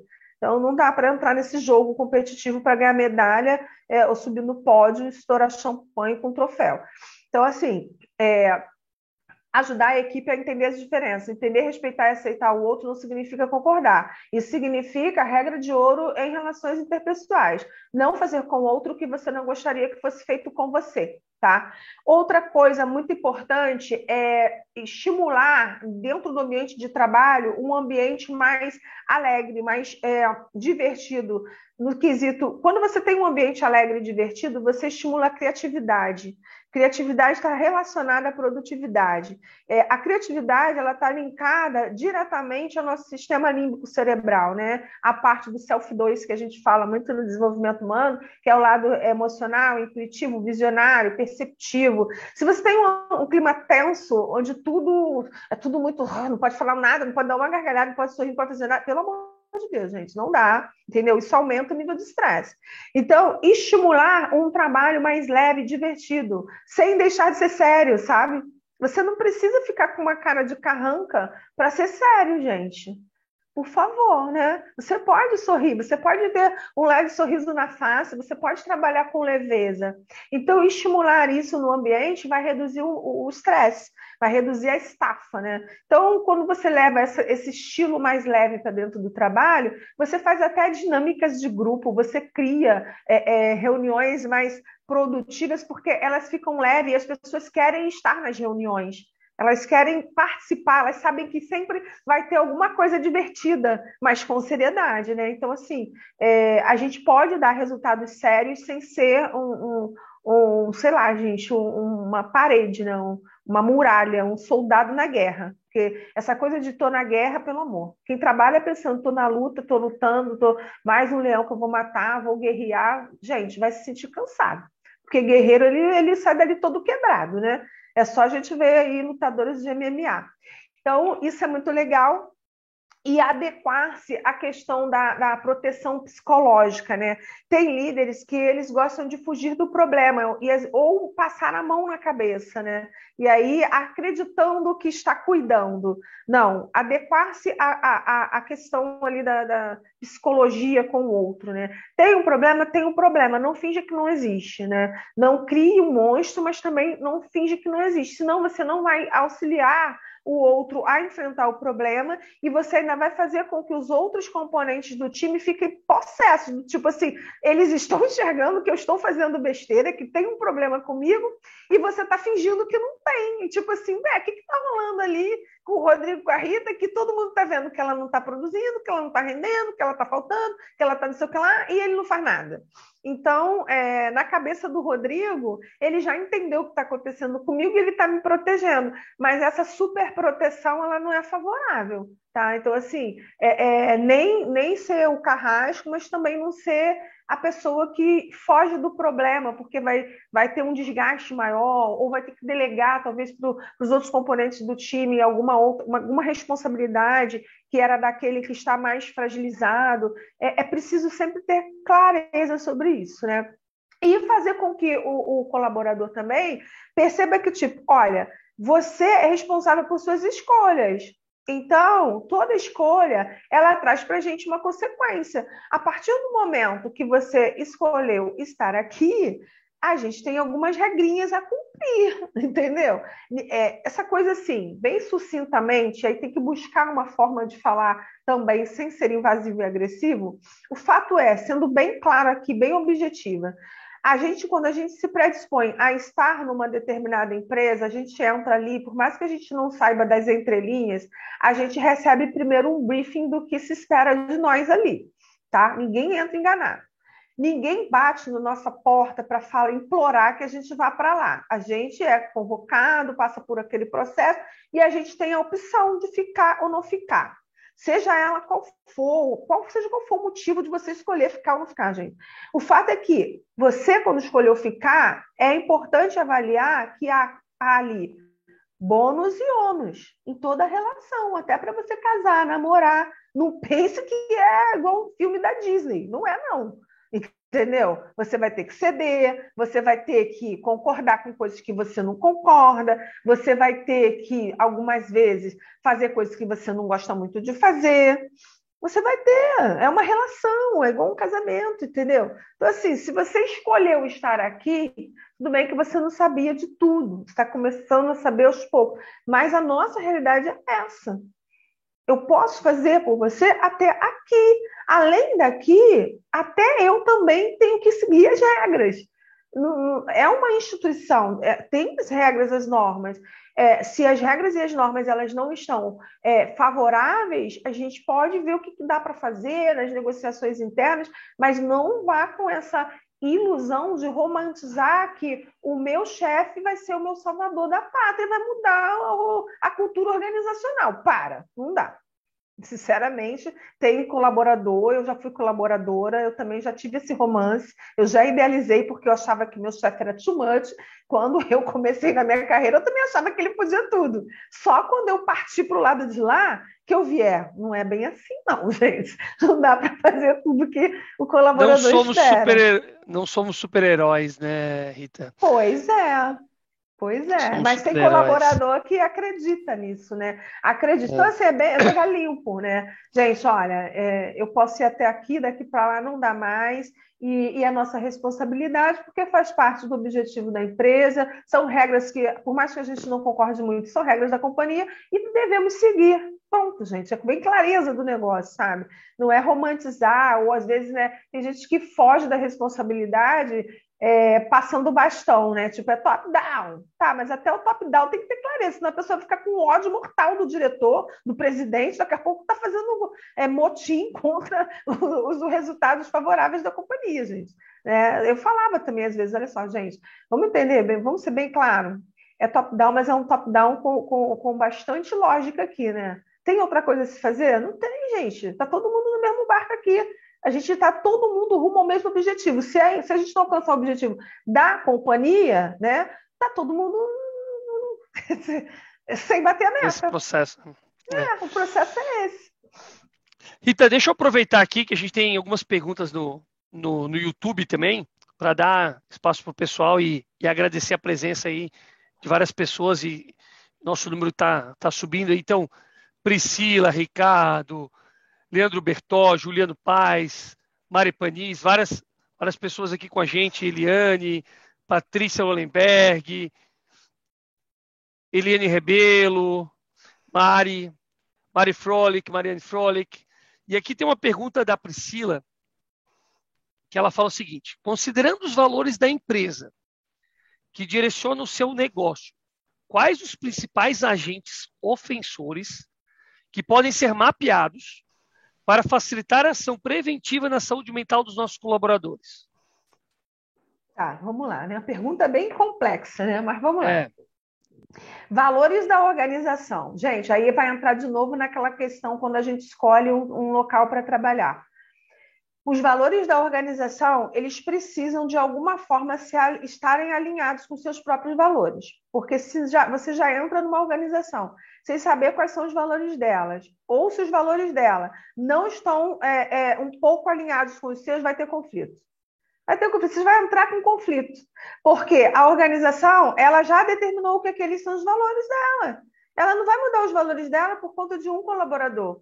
Se o colaborador ele está se sentindo agredido em determinada situação e ele está é, é, colocando essa, essa, essa pontuação aí nos valores da empresa, é porque os valores da empresa não estão condizentes com os dele, tá? Ou o que pode acontecer, que acontece muito, né? Eu já fiz muito trabalho de educação corporativa, os líderes nem sabem quais são os valores da empresa e ninguém dentro da empresa está agindo conforme os valores da própria empresa. Então, tipo assim, né? Tá uma distorção total. Tem lá no site da empresa aquele lindo, maravilhoso os valores. E quando a gente vai ver na prática, no dia a dia, ninguém segue os valores, nem, nem não tem aquela coisa dos valores, nem com o cliente interno, nem com o cliente externo. Então, assim, primeira coisa é quando você for para uma empresa, você procurar saber um pouco mais sobre ela para ver se aquilo está alinhado com o seu objetivo de vida. Porque depois que estiver lá, não tem, não adianta chorar, que você não vai mudar, não tem como, né? É, segunda coisa, não, estava alinhado, eu que sempre sonhei, nananã, foi, uma, foi ótimo, adorei, nananã. Beleza, mudou, mudaram seus valores, então mudou a cultura organizacional.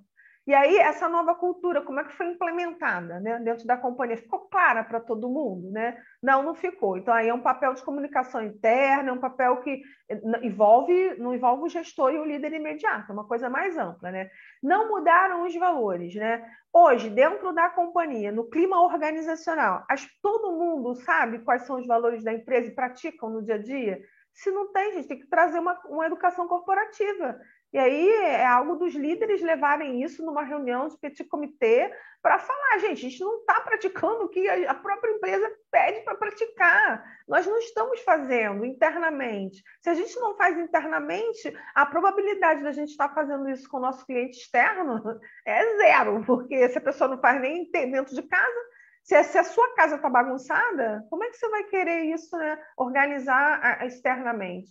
Então, é aquela coisa. Então, é, com relação a valores, é, no meu ponto de vista, eu falo disso e, e, falo com experiência de causa, porque já fiz trabalhos de educação corporativa em empresas que havia esses conflitos e nem os próprios diretores estavam fazendo o que os valores da empresa estavam dizendo. Então, então assim, tem que ter esse discernimento. O problema estava muito mais né, é, é, da cultura que não estava sendo é, é, feita na prática. Existia uma cultura organizacional, né? questão lá, missão, valores, visão, lá, lá, lá, mas ninguém praticava nada daquilo, era só para enfeitar o site. Interessante essa, essa tua abordagem, né? Porque ela está direcionando. E, e, tu começou a, a, frase com algo que a gente trouxe até, inclusive, em outras lives, né? Onde a gente linka o propósito do profissional com o propósito da companhia. Né? Se eventualmente a gente está muito as pessoas, tu pode ser um excelente profissional e pode ser uma excelente companhia. Se os propósitos estão distintos, se eles não estão alinhados, a tendência é que esse profissional não fique na empresa. Né?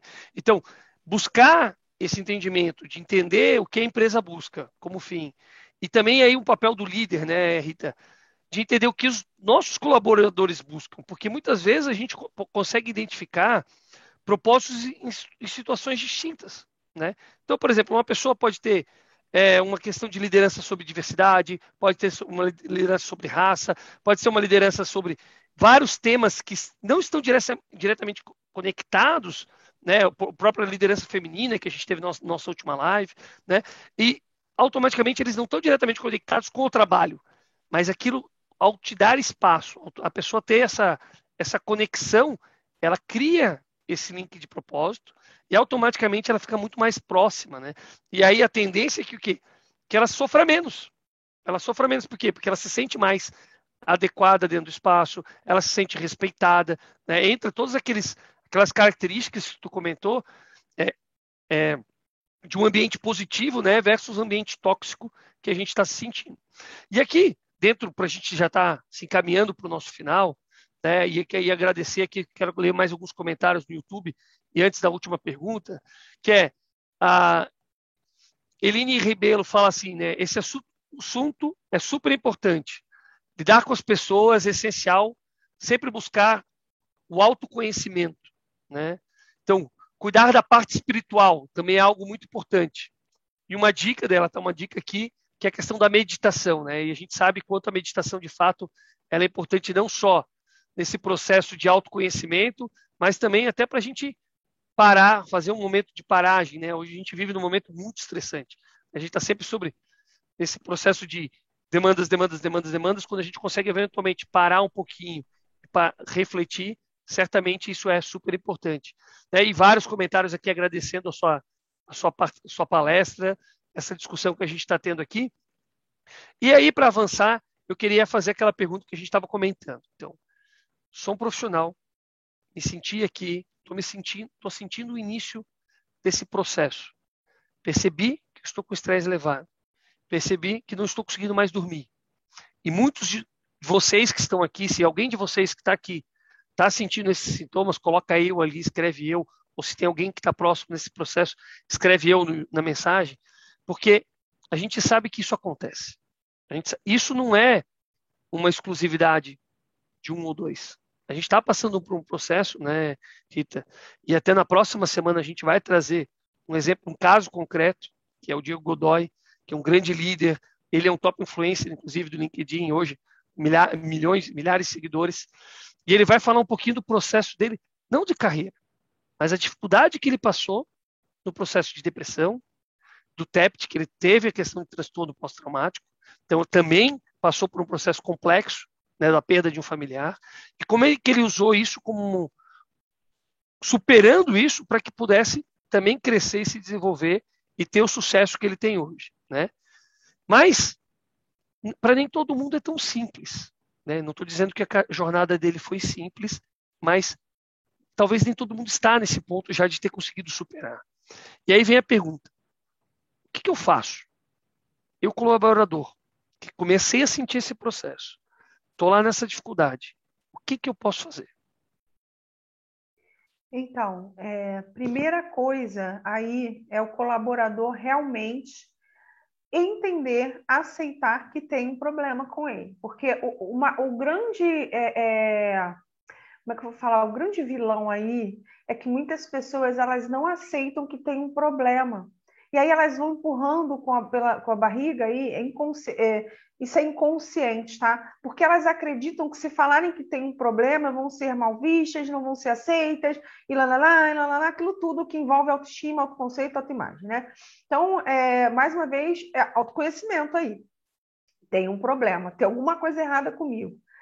Eu vou colocar isso logo claramente no meu ambiente de trabalho? Não, eu posso buscar ajuda fora. Como buscar ajuda? E aí é aquilo que a gente falou lá no início, né? procurar profissionais, né, gente? Você pode procurar um terapeuta, terapeuta como eu, que trabalha com terapias alternativas e holística. Você pode procurar um psicólogo, você pode procurar um psiquiatra, você pode procurar primeiramente um médico para fazer uma bateria de exames, porque às vezes seu problema é hormonal, seu problema é, é alguma coisa de vitamina, alguma coisa no sanguínea mesmo, que fazendo um bom exame de sangue, avaliando tudo ali no teu exame de sangue, vai perceber se tem alguma coisa que está levando você àquele distúrbio, porque às vezes é uma questão fisiológica, uma questão que a pessoa não faz exame médico há não sei quantos anos, não sabe nem como é que está a, a saúde dela em todos os âmbitos, então afeta bastante.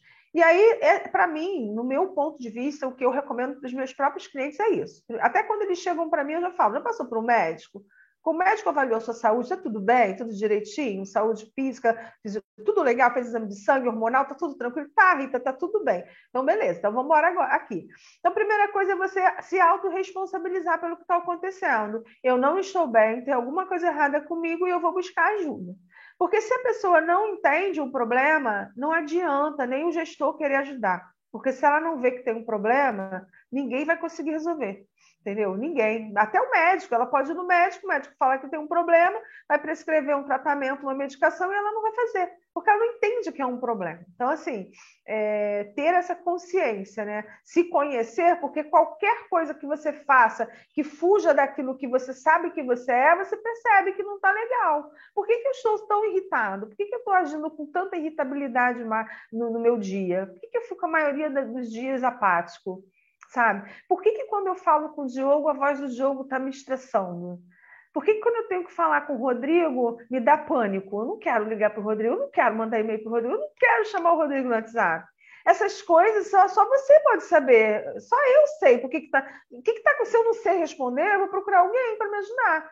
E aí eu não recomendo que procure colega, que procure. Porque assim, gente, o colega ele não vai saber te ajudar é, na profundidade que você necessita. E às vezes ainda vai falar coisa que vai te colocar mais para baixo. E não vai falar porque ele quer ver o seu mal, porque ele não está preparado para aquilo ali. E aí ele quer tanto que você saia daquilo que ele vai falar algo como aconteceu comigo anos atrás, que quando eu falei, a pessoa falou: ah, Rita, para de palhaçada, tá? Você não é assim. Vou te sacudir, que não sei o que. Eu falei: cruzes, mas eu estou pedindo ajuda, sabe? Mas a pessoa não estava entendendo, porque o meu estado normal não era aquele. E aí ela falou, achou que eu estava entrando numa crise existencial, né? Então, assim, é, procurar pessoas capacitadas para é, te ajudar, buscar ajuda de imediato, não ficar empurrando com a barriga ou ficar esperando que o seu colega de trabalho, ou que seu gestor, ou que seu companheiro, companheira, não sei, gente, não é, as outras pessoas elas podem te ajudar, podem, mas a autorresponsabilização é primordial. Você é responsável por você. Se você não assumir a responsabilidade pela sua vida, quem é que vai fazer isso? Então, primeira coisa é reconhecer isso. Reconheceu, já buscou ajuda, nananã, tá lá, tudo beleza, mas ainda não está 100%, né? Conversa com seu gestor imediato. E aí é aquela, entra de novo naquela questão da relação interpessoal. Se ele não tem um bom relacionamento, não tem uma abertura dentro da empresa para falar sobre isso, como é que vai ser? Então, olha a responsabilidade do líder aí na questão da harmonia do, da, do time, do clima, né? Porque senão ele não vai falar. E aí o líder vai ficar subentendendo que é um preguiçoso, que não está querendo mais nada com nada, que, tipo, caiu de produtividade, é, não está mais afim, não sei, vai começar a imaginar uma série de coisas que na verdade não é nada daquilo, e a pessoa já está até se tratando. Só que vai levar um tempo, gente. Tem, tem situações que levam meses para a pessoa recuperar, e alguns casos aí levam anos. Essa, essa, é, esse transtorno pós-traumático, ele tem situações que podem levar anos para a pessoa sair daquilo ali. Por quê? Porque gera um gatilho no subconsciente e o subconsciente ele é muito mais forte do que a mente consciente. A mente consciente ela é lenta, o subconsciente ele tem um processamento um milhão de vezes mais rápido. E como é que ele funciona? Você teve, pensou em algo e teve uma emoção tum, muito forte ali, uma sugestão emocional fortíssima, tum, ali, meu filho, para sair. Só sabe? Só misericórdia divina, porque é por isso que muitas pessoas demoram para virar o gatilho e virar a chave e precisam ali de um mentor, de um terapeuta, de alguém para acompanhar por algum tempo, porque é a mentalidade, né, a subconsciente, a mente subconsciente com programação destrutiva. E aí, é, essa questão do TEP, ela tem muito a ver com isso. Foi, uma, foi um impacto tão grande, tão forte, tão forte, que colou de tal forma ali, que a pessoa, toda vez que pensar no. no vamos supor, é, eu, eu, tive uma perda muito grande, né? E aí, toda vez que eu estiver vivendo uma situação que me remeter à perda, eu vou naquele gatilho. Aí, às vezes, aquela perda ali que eu estou vivendo naquele momento presente é mínima, mas eu estou no gatilho daquela perda máxima, então eu vou para o fundo do poço porque não, a minha mente não está entendendo. Ela não, ela não sabe o que é perda mínima, que é perda máxima. É perda. E o que, que ficou gravado no meu subconsciente como perda? Aquele pancadão que eu levei. E aí, o que, que aconteceu comigo naquele pancadão que eu levei? Eu não fiquei mal, fui para o fundo do poço. Então, toda situação de perda pode levar a pessoa ao fundo do poço. Então, é, é, muito importante essa questão aí da gente se entender, da gente buscar ajuda, é, do líder ter um, um, um, relacionamento estreito e bem transparente com o liderado, para que o liderado se sinta confortável em compartilhar o que está acontecendo, né? Porque senão não vai fluir, entendeu? Rita, basicamente. Tu estava falando ali, né? E a pessoa às vezes ela acha, não, eu tenho, eu tenho o controle, eu tenho a lógica na, na minha cabeça e eu vou conseguir me, me, me equilibrar e tal mas como tu falou, o pensamento, né, algumas às vezes ele é mais rápido, né, e, e, nasce com aquele pensamento primeiro, porque primeiro tu tem o pensamento, aí o pensamento depois ele se, se transforma num sentimento, né, e depois o sentimento numa reação, uma ação, né, e acaba que tu acaba fazendo um monte de bobagem, porque tu não consegue se controlar, tua reação, vamos dizer assim, às vezes é agressiva demais, e aí tu descontrola toda uma reunião, descontrola toda a tua equipe, enfim, é, é, é, cara tem que se auto, fazer o autoconhecimento mesmo. E aí tinha uma, uma coisa que tu falou aqui, que, que o Nicolas levantou a bola lá atrás, sobre o que a gente, como líder, pode fazer. E aí depois tu rebateu, contou um pouco do que a gente pode fazer, né? E eu, e eu vi ali o meu dia a dia, assim, né? De como aquilo a gente acha que não, mas cansa, porque cada pessoa é diferente, cada uma daquelas pessoas tem que ter um jeito de, de conversar e ao mesmo tempo que tu tens isso, tu tem que estar sempre atento para olhar o que está acontecendo naquele ambiente, né? Quem que de repente está saindo daquela, daquela vibe positiva e está entrando num caminho negativo, né? Eu estou falando aqui, tá? Eu não sou nem especialista, estou dando meu pitaco, depois tu me corrige, Rita. Até é justamente para isso que eu estou falando isso, tá? Então, assim, eu fico sempre, eu até brinco que eu tenho uma metáfora que eu falo assim, ah, é uma espiral, né? Então a pessoa, eu sempre imagino as pessoas que estão entrando para dentro numa coisa mais positiva e as pessoas que estão se afastando. E aí eu vejo assim, quanto mais para as extremidades, tanto interna quanto externa, eu sempre imagino uma velocidade maior. Então tem um ponto, às vezes, tu deixar aquele problema crescer e tu não for falar com a pessoa, tu não trazer ela de volta para a equipe, de, de volta para aquele, aquele ambiente positivo, aquilo vai crescendo. Eu tenho, essa, eu tenho essa coisa na minha cabeça, sabe, Rita? Queria que tu me, me, desse, me, me desse aí uma dica se é isso mesmo.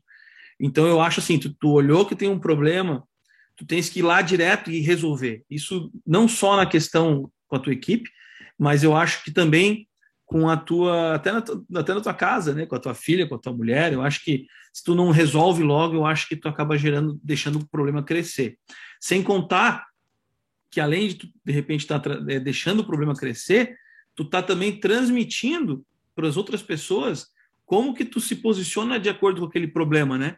Tu, tu tá, tá transmitindo porque tu é o exemplo, né? Então se acontece alguma coisa é, errada na tua equipe, como tu chegou a falar ali, o Nicolas também comentou, é, eu acho que tu tens que resolver o quanto antes e, e, e canalizar, né?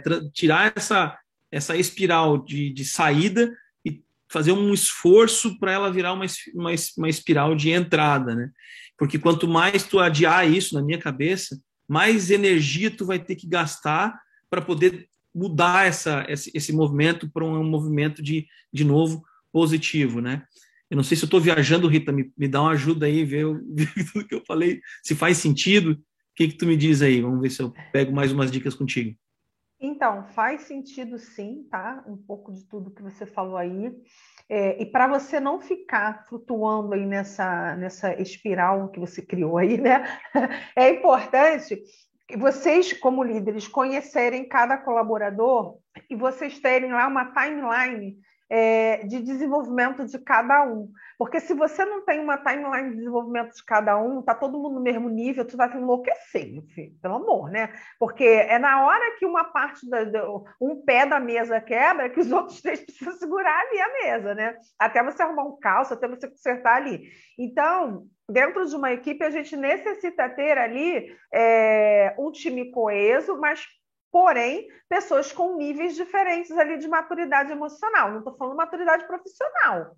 A maturidade emocional é diferente da profissional. Às vezes tem um cara que ele é expert em tudo que você precisa que ele faça ali da, da rotina do, do, do, da área, mas ele não tem maturidade emocional nenhuma. Gente, imagina. Você precisa daquele cara, o cara que é o, o mais expert naquilo ali, mas ele toda hora está demandando de você. e acontece muito isso o tempo todo, né? Meu Deus, é. como acontece. Então, avaliar é, essas questões, né? Um cara que é muito expert, mas não tem maturidade emocional, precisa trabalhar fortemente sobre nele, porque ele é expert e ele está com responsabilidades grandes ali. Né? Aí, às vezes, você tem um outro que não tem tantas responsabilidades, mas emocionalmente ele é tranquilão. Se você tiver que até dar uma responsabilidade maior para ele, ele vai ficar feliz porque ele vai se sentir reconhecido. Então, tem que ter uma timeline de crescimento, evolução ali, é, de maturidade emocional. E aí, cada empresa, cada gestor vai, vai ter lá o seu, seu, seu tempo, né? É, nas empresas que eu trabalhei, a gente tinha lá um, um consenso com a nossa diretoria do tempo que eu precisava para nivelar, pelo menos nivelar meu time na maturidade emocional. Porque na maturidade profissional eu já sabia que eu já sabia quem era sênior, quem era júnior, quem ainda estava evoluindo de, de, nem era júnior, era zero, e ainda está indo para o júnior, o júnior que está indo para o pleno, aquela coisa toda. Mas eu precisava que, no mínimo, a, a, o nível de maturidade emocional tivesse um pouco harmonizado ali, senão eu ia enlouquecer, gente. Eu tinha mais de 45 pessoas para ficar dando assistência, né? É, de, de, equipes diferentes. De, não, não, não, não tem condições, não. Meu nome é Rita de Castro, mas eu não sou santa, eu não resolvo causas impossíveis, gente. Então, assim, é, eu penso nisso. Não sei como funciona em cada um que está ouvindo aqui, na empresa que cada um trabalha, mas ter esse, esse target, né? É, qual é o tempo que a gente, máximo que a gente vai estipular, mínimo e máximo, para desenvolver maturidade emocional no nosso, no nosso time? E qual é que tipo de maturidade emocional eu preciso aqui nesse time? Né? Porque você tem que saber maturidade emocional tem níveis e tem estilos diferentes ali. Então, assim, nesse time eu preciso de que tipo de maturidade emocional? Quais são as situações que vão exigir do meu time um emocional equilibrado, né?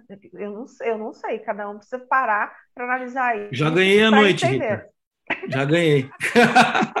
Porque essa é nova para mim, de, essa análise, né? E essa questão de, de visualizar isso e ter como metas é, essa questão da, da da, da pessoa estar tá mais evoluída emocionalmente, isso aí para mim é novo. Tá? É, até para você atribuir atribuir responsabilidades, né? Até tarefas. Tem coisas que são. Mas essa tarefa é ridícula, Rita, mas a pessoa não é emocionalmente preparada para isso, gente. Ela vai ficar estressada, vai te dar trabalho, meu filho. Pelo amor, sabe? Facilita a sua vida, querido. Não, não dá para essa, dá para outra. Eu fazia assim, funcionava muito bem, e os meus clientes de, de mentoria profissional que hoje estão ainda no, no universo corporativo, eu oriento, ó. Bora, tá fazendo tudo errado, meu filho. Vamos lá arrumar a casinha, porque senão você vai enlouquecer, porque a gente, como líder, também tem grandes responsabilidades. E imagina toda hora você tendo que ficar parando para apagar incêndio porque a pessoa não tem maturidade emocional. Não dá, gente. Então, é, parem para avaliar isso, é, quais são o, o, o, os quesitos, né? Quais são as adversidades mais comuns dentro das áreas de vocês e por job description, né? E para você perceber, né? Quem tem, quem não tem essa flexibilidade, quem, eu, quem vai exigir um pouco mais da minha atenção, quem é tranquilo que eu posso até chamar para ser meu braço direito aqui e me ajudar com coleguinha, e assim vai, gente, porque não dá para ficar também tudo nas costas do, do, líder, não, senão ele vai pirar. É um ser humano também, né? Não tem condições, não. Rita, Rodrigão, obrigado pela colocação. Rita, muito, muito obrigado. Né? A gente já passou aqui do nosso horário quase mais 10 minutos. É, eu sei que o papo está muito bom e a gente sabe que o tempo voa, né? Como eu comentei contigo, provavelmente a gente ia começar as perguntas, o negócio você estava começando a esquentar, essa uma hora e meia, ele é um cheirinho, ele realmente é só para a gente começar a sentir esse tema, que é um tema que a gente vai trazer muito aqui dentro da comunidade GP. Né? Para quem ainda não nos segue, é, nos siga no grupogp.com, é, Grupo IGP dentro do Instagram, Grupo IGP no YouTube, no Spotify. Vocês vão ter lá as entrevistas também, as nossas lives aqui que a gente está fazendo no YouTube. Então, Fiquem à vontade para nos acompanhar. É 100% gratuito, é o nosso braço realmente voltado para a comunidade né, do Grupo GP, então não temos, não tem nenhum tipo de custo, bem pelo contrário, o nosso custo aqui, né, Rita, é a nossa dedicação de tempo para de fato poder compartilhar cada vez mais experiências, maior nível de aprendizado né, e, e troca de experiências com vocês. Então, é, sejam sempre muito, muito bem-vindos todas as terças-feiras, às sete e meia, a gente tem esse bate-papo aqui. E Rita, agradeço por aceitar o nosso convite da, do Grupo GP, por fazer parte dessa, dessa comunidade, né? Seja sempre muito bem-vinda para estar conosco aqui nas nossas lives, participar pelo Zoom ou mesmo pelo YouTube e colocar suas perguntas. E deixo aqui uma mensagem final, para um espaço para você deixar uma mensagem final para os nossos ouvintes e a gente encerra a nossa live. É, a mensagem que eu deixo para todos vocês é que vocês realmente assumam né, o papel principal da vida de vocês, sendo protagonista da vida de vocês é, fazendo valer né, o papel de líder da sua vida. Por mais que você hoje não seja um líder de equipe, né, você é, é, é liderado, é, você já tem a responsabilidade de ser líder da sua vida.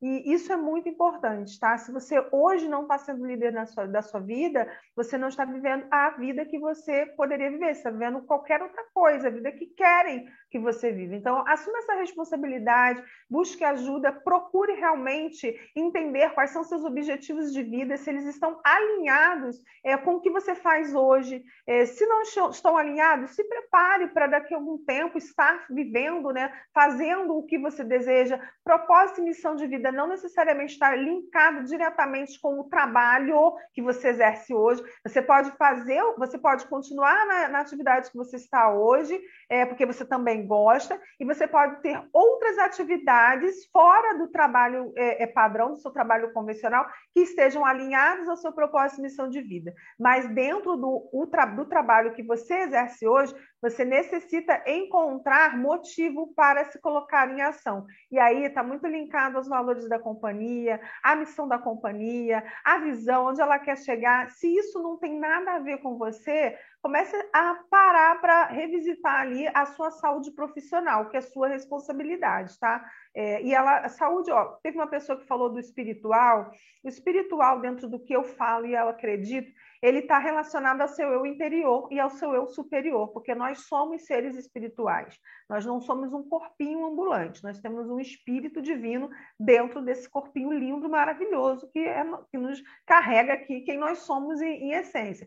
Então, se você não se relacionar bem com você, você não tem uma saúde espiritual alinhada, já dizia lá Jung, né? Então, assim, se você não tem uma saúde espiritual alinhada, você começa a entrar em crises existenciais, crises é, é, de neuroses, neuroses absurdas, você começa a criar. Então, a saúde espiritual está relacionada da maneira como você se reconhece, se entende e se valoriza. Tá? Depois tem a religiosidade, que as pessoas gostam, cada um na sua, não tem nada contra. É, eu também tenho as minhas escolhas. Então, o primeiro passo é: como é que eu estou na minha saúde espiritual? Eu procuro depositar meu tempo de vida para realizar meus desejos de coração? Eu continuo tendo sonhos ou não tenho mais? Né? Nem sonho mais, não acredito mais nada disso. Eu tiro tempo da minha vida para cuidar de mim, dedicar a atividades que eu gosto de fazer, que eu amo fazer, ou não faço isso? Eu me coloco disponível a novas situações, novas coisas, conhecer pessoas novas, lugares novos, experimentar coisas novas. Ou, ah, me pouco, não tenho paciência para isso. Porque aí você está ignorando quem você é. Então, a saúde espiritual começa na relação de você para consigo próprio. Não se esqueça disso. Somos seres divinos e espirituais. A gente só está aqui nessa terra, aqui, não sei fazendo o quê, mas vamos que vamos, né? É isso, gente. E quem quiser né, conhecer um pouquinho do meu trabalho, Estou no Instagram, é, para pessoa física, que é o que eu movimento mais. Rita Carvalho desenvolve humano, tá? Desenvolve com Vemudo, mas também tem o Instagram RC Potencializando Vidas, que é um Instagram que eu faço alguns posts ali é, é, periodicamente, que é mais voltado para a pessoa jurídica, mas o que eu movimento mais é o Rita Carvalho Desenvolve Humano tá? Então, todo dia Vamos botar aqui, Rita, a gente vai deixar aqui também nos comentários embaixo, a gente vai deixar os links no Instagram ah, da tá Rita. Tá então, acho que para quem quiser acompanhar o trabalho que ela tem feito também nesse, nesse sentido. E Rita, muito obrigado. Pessoal da comunidade GP, muito obrigados. E espero vê-los todos na próxima terça-feira às sete e meia. Um grande abraço Gratidão, a todos. Gratidão, gente. Boa noite a todos, hein? Valeu, pessoal. Tchau, tchau.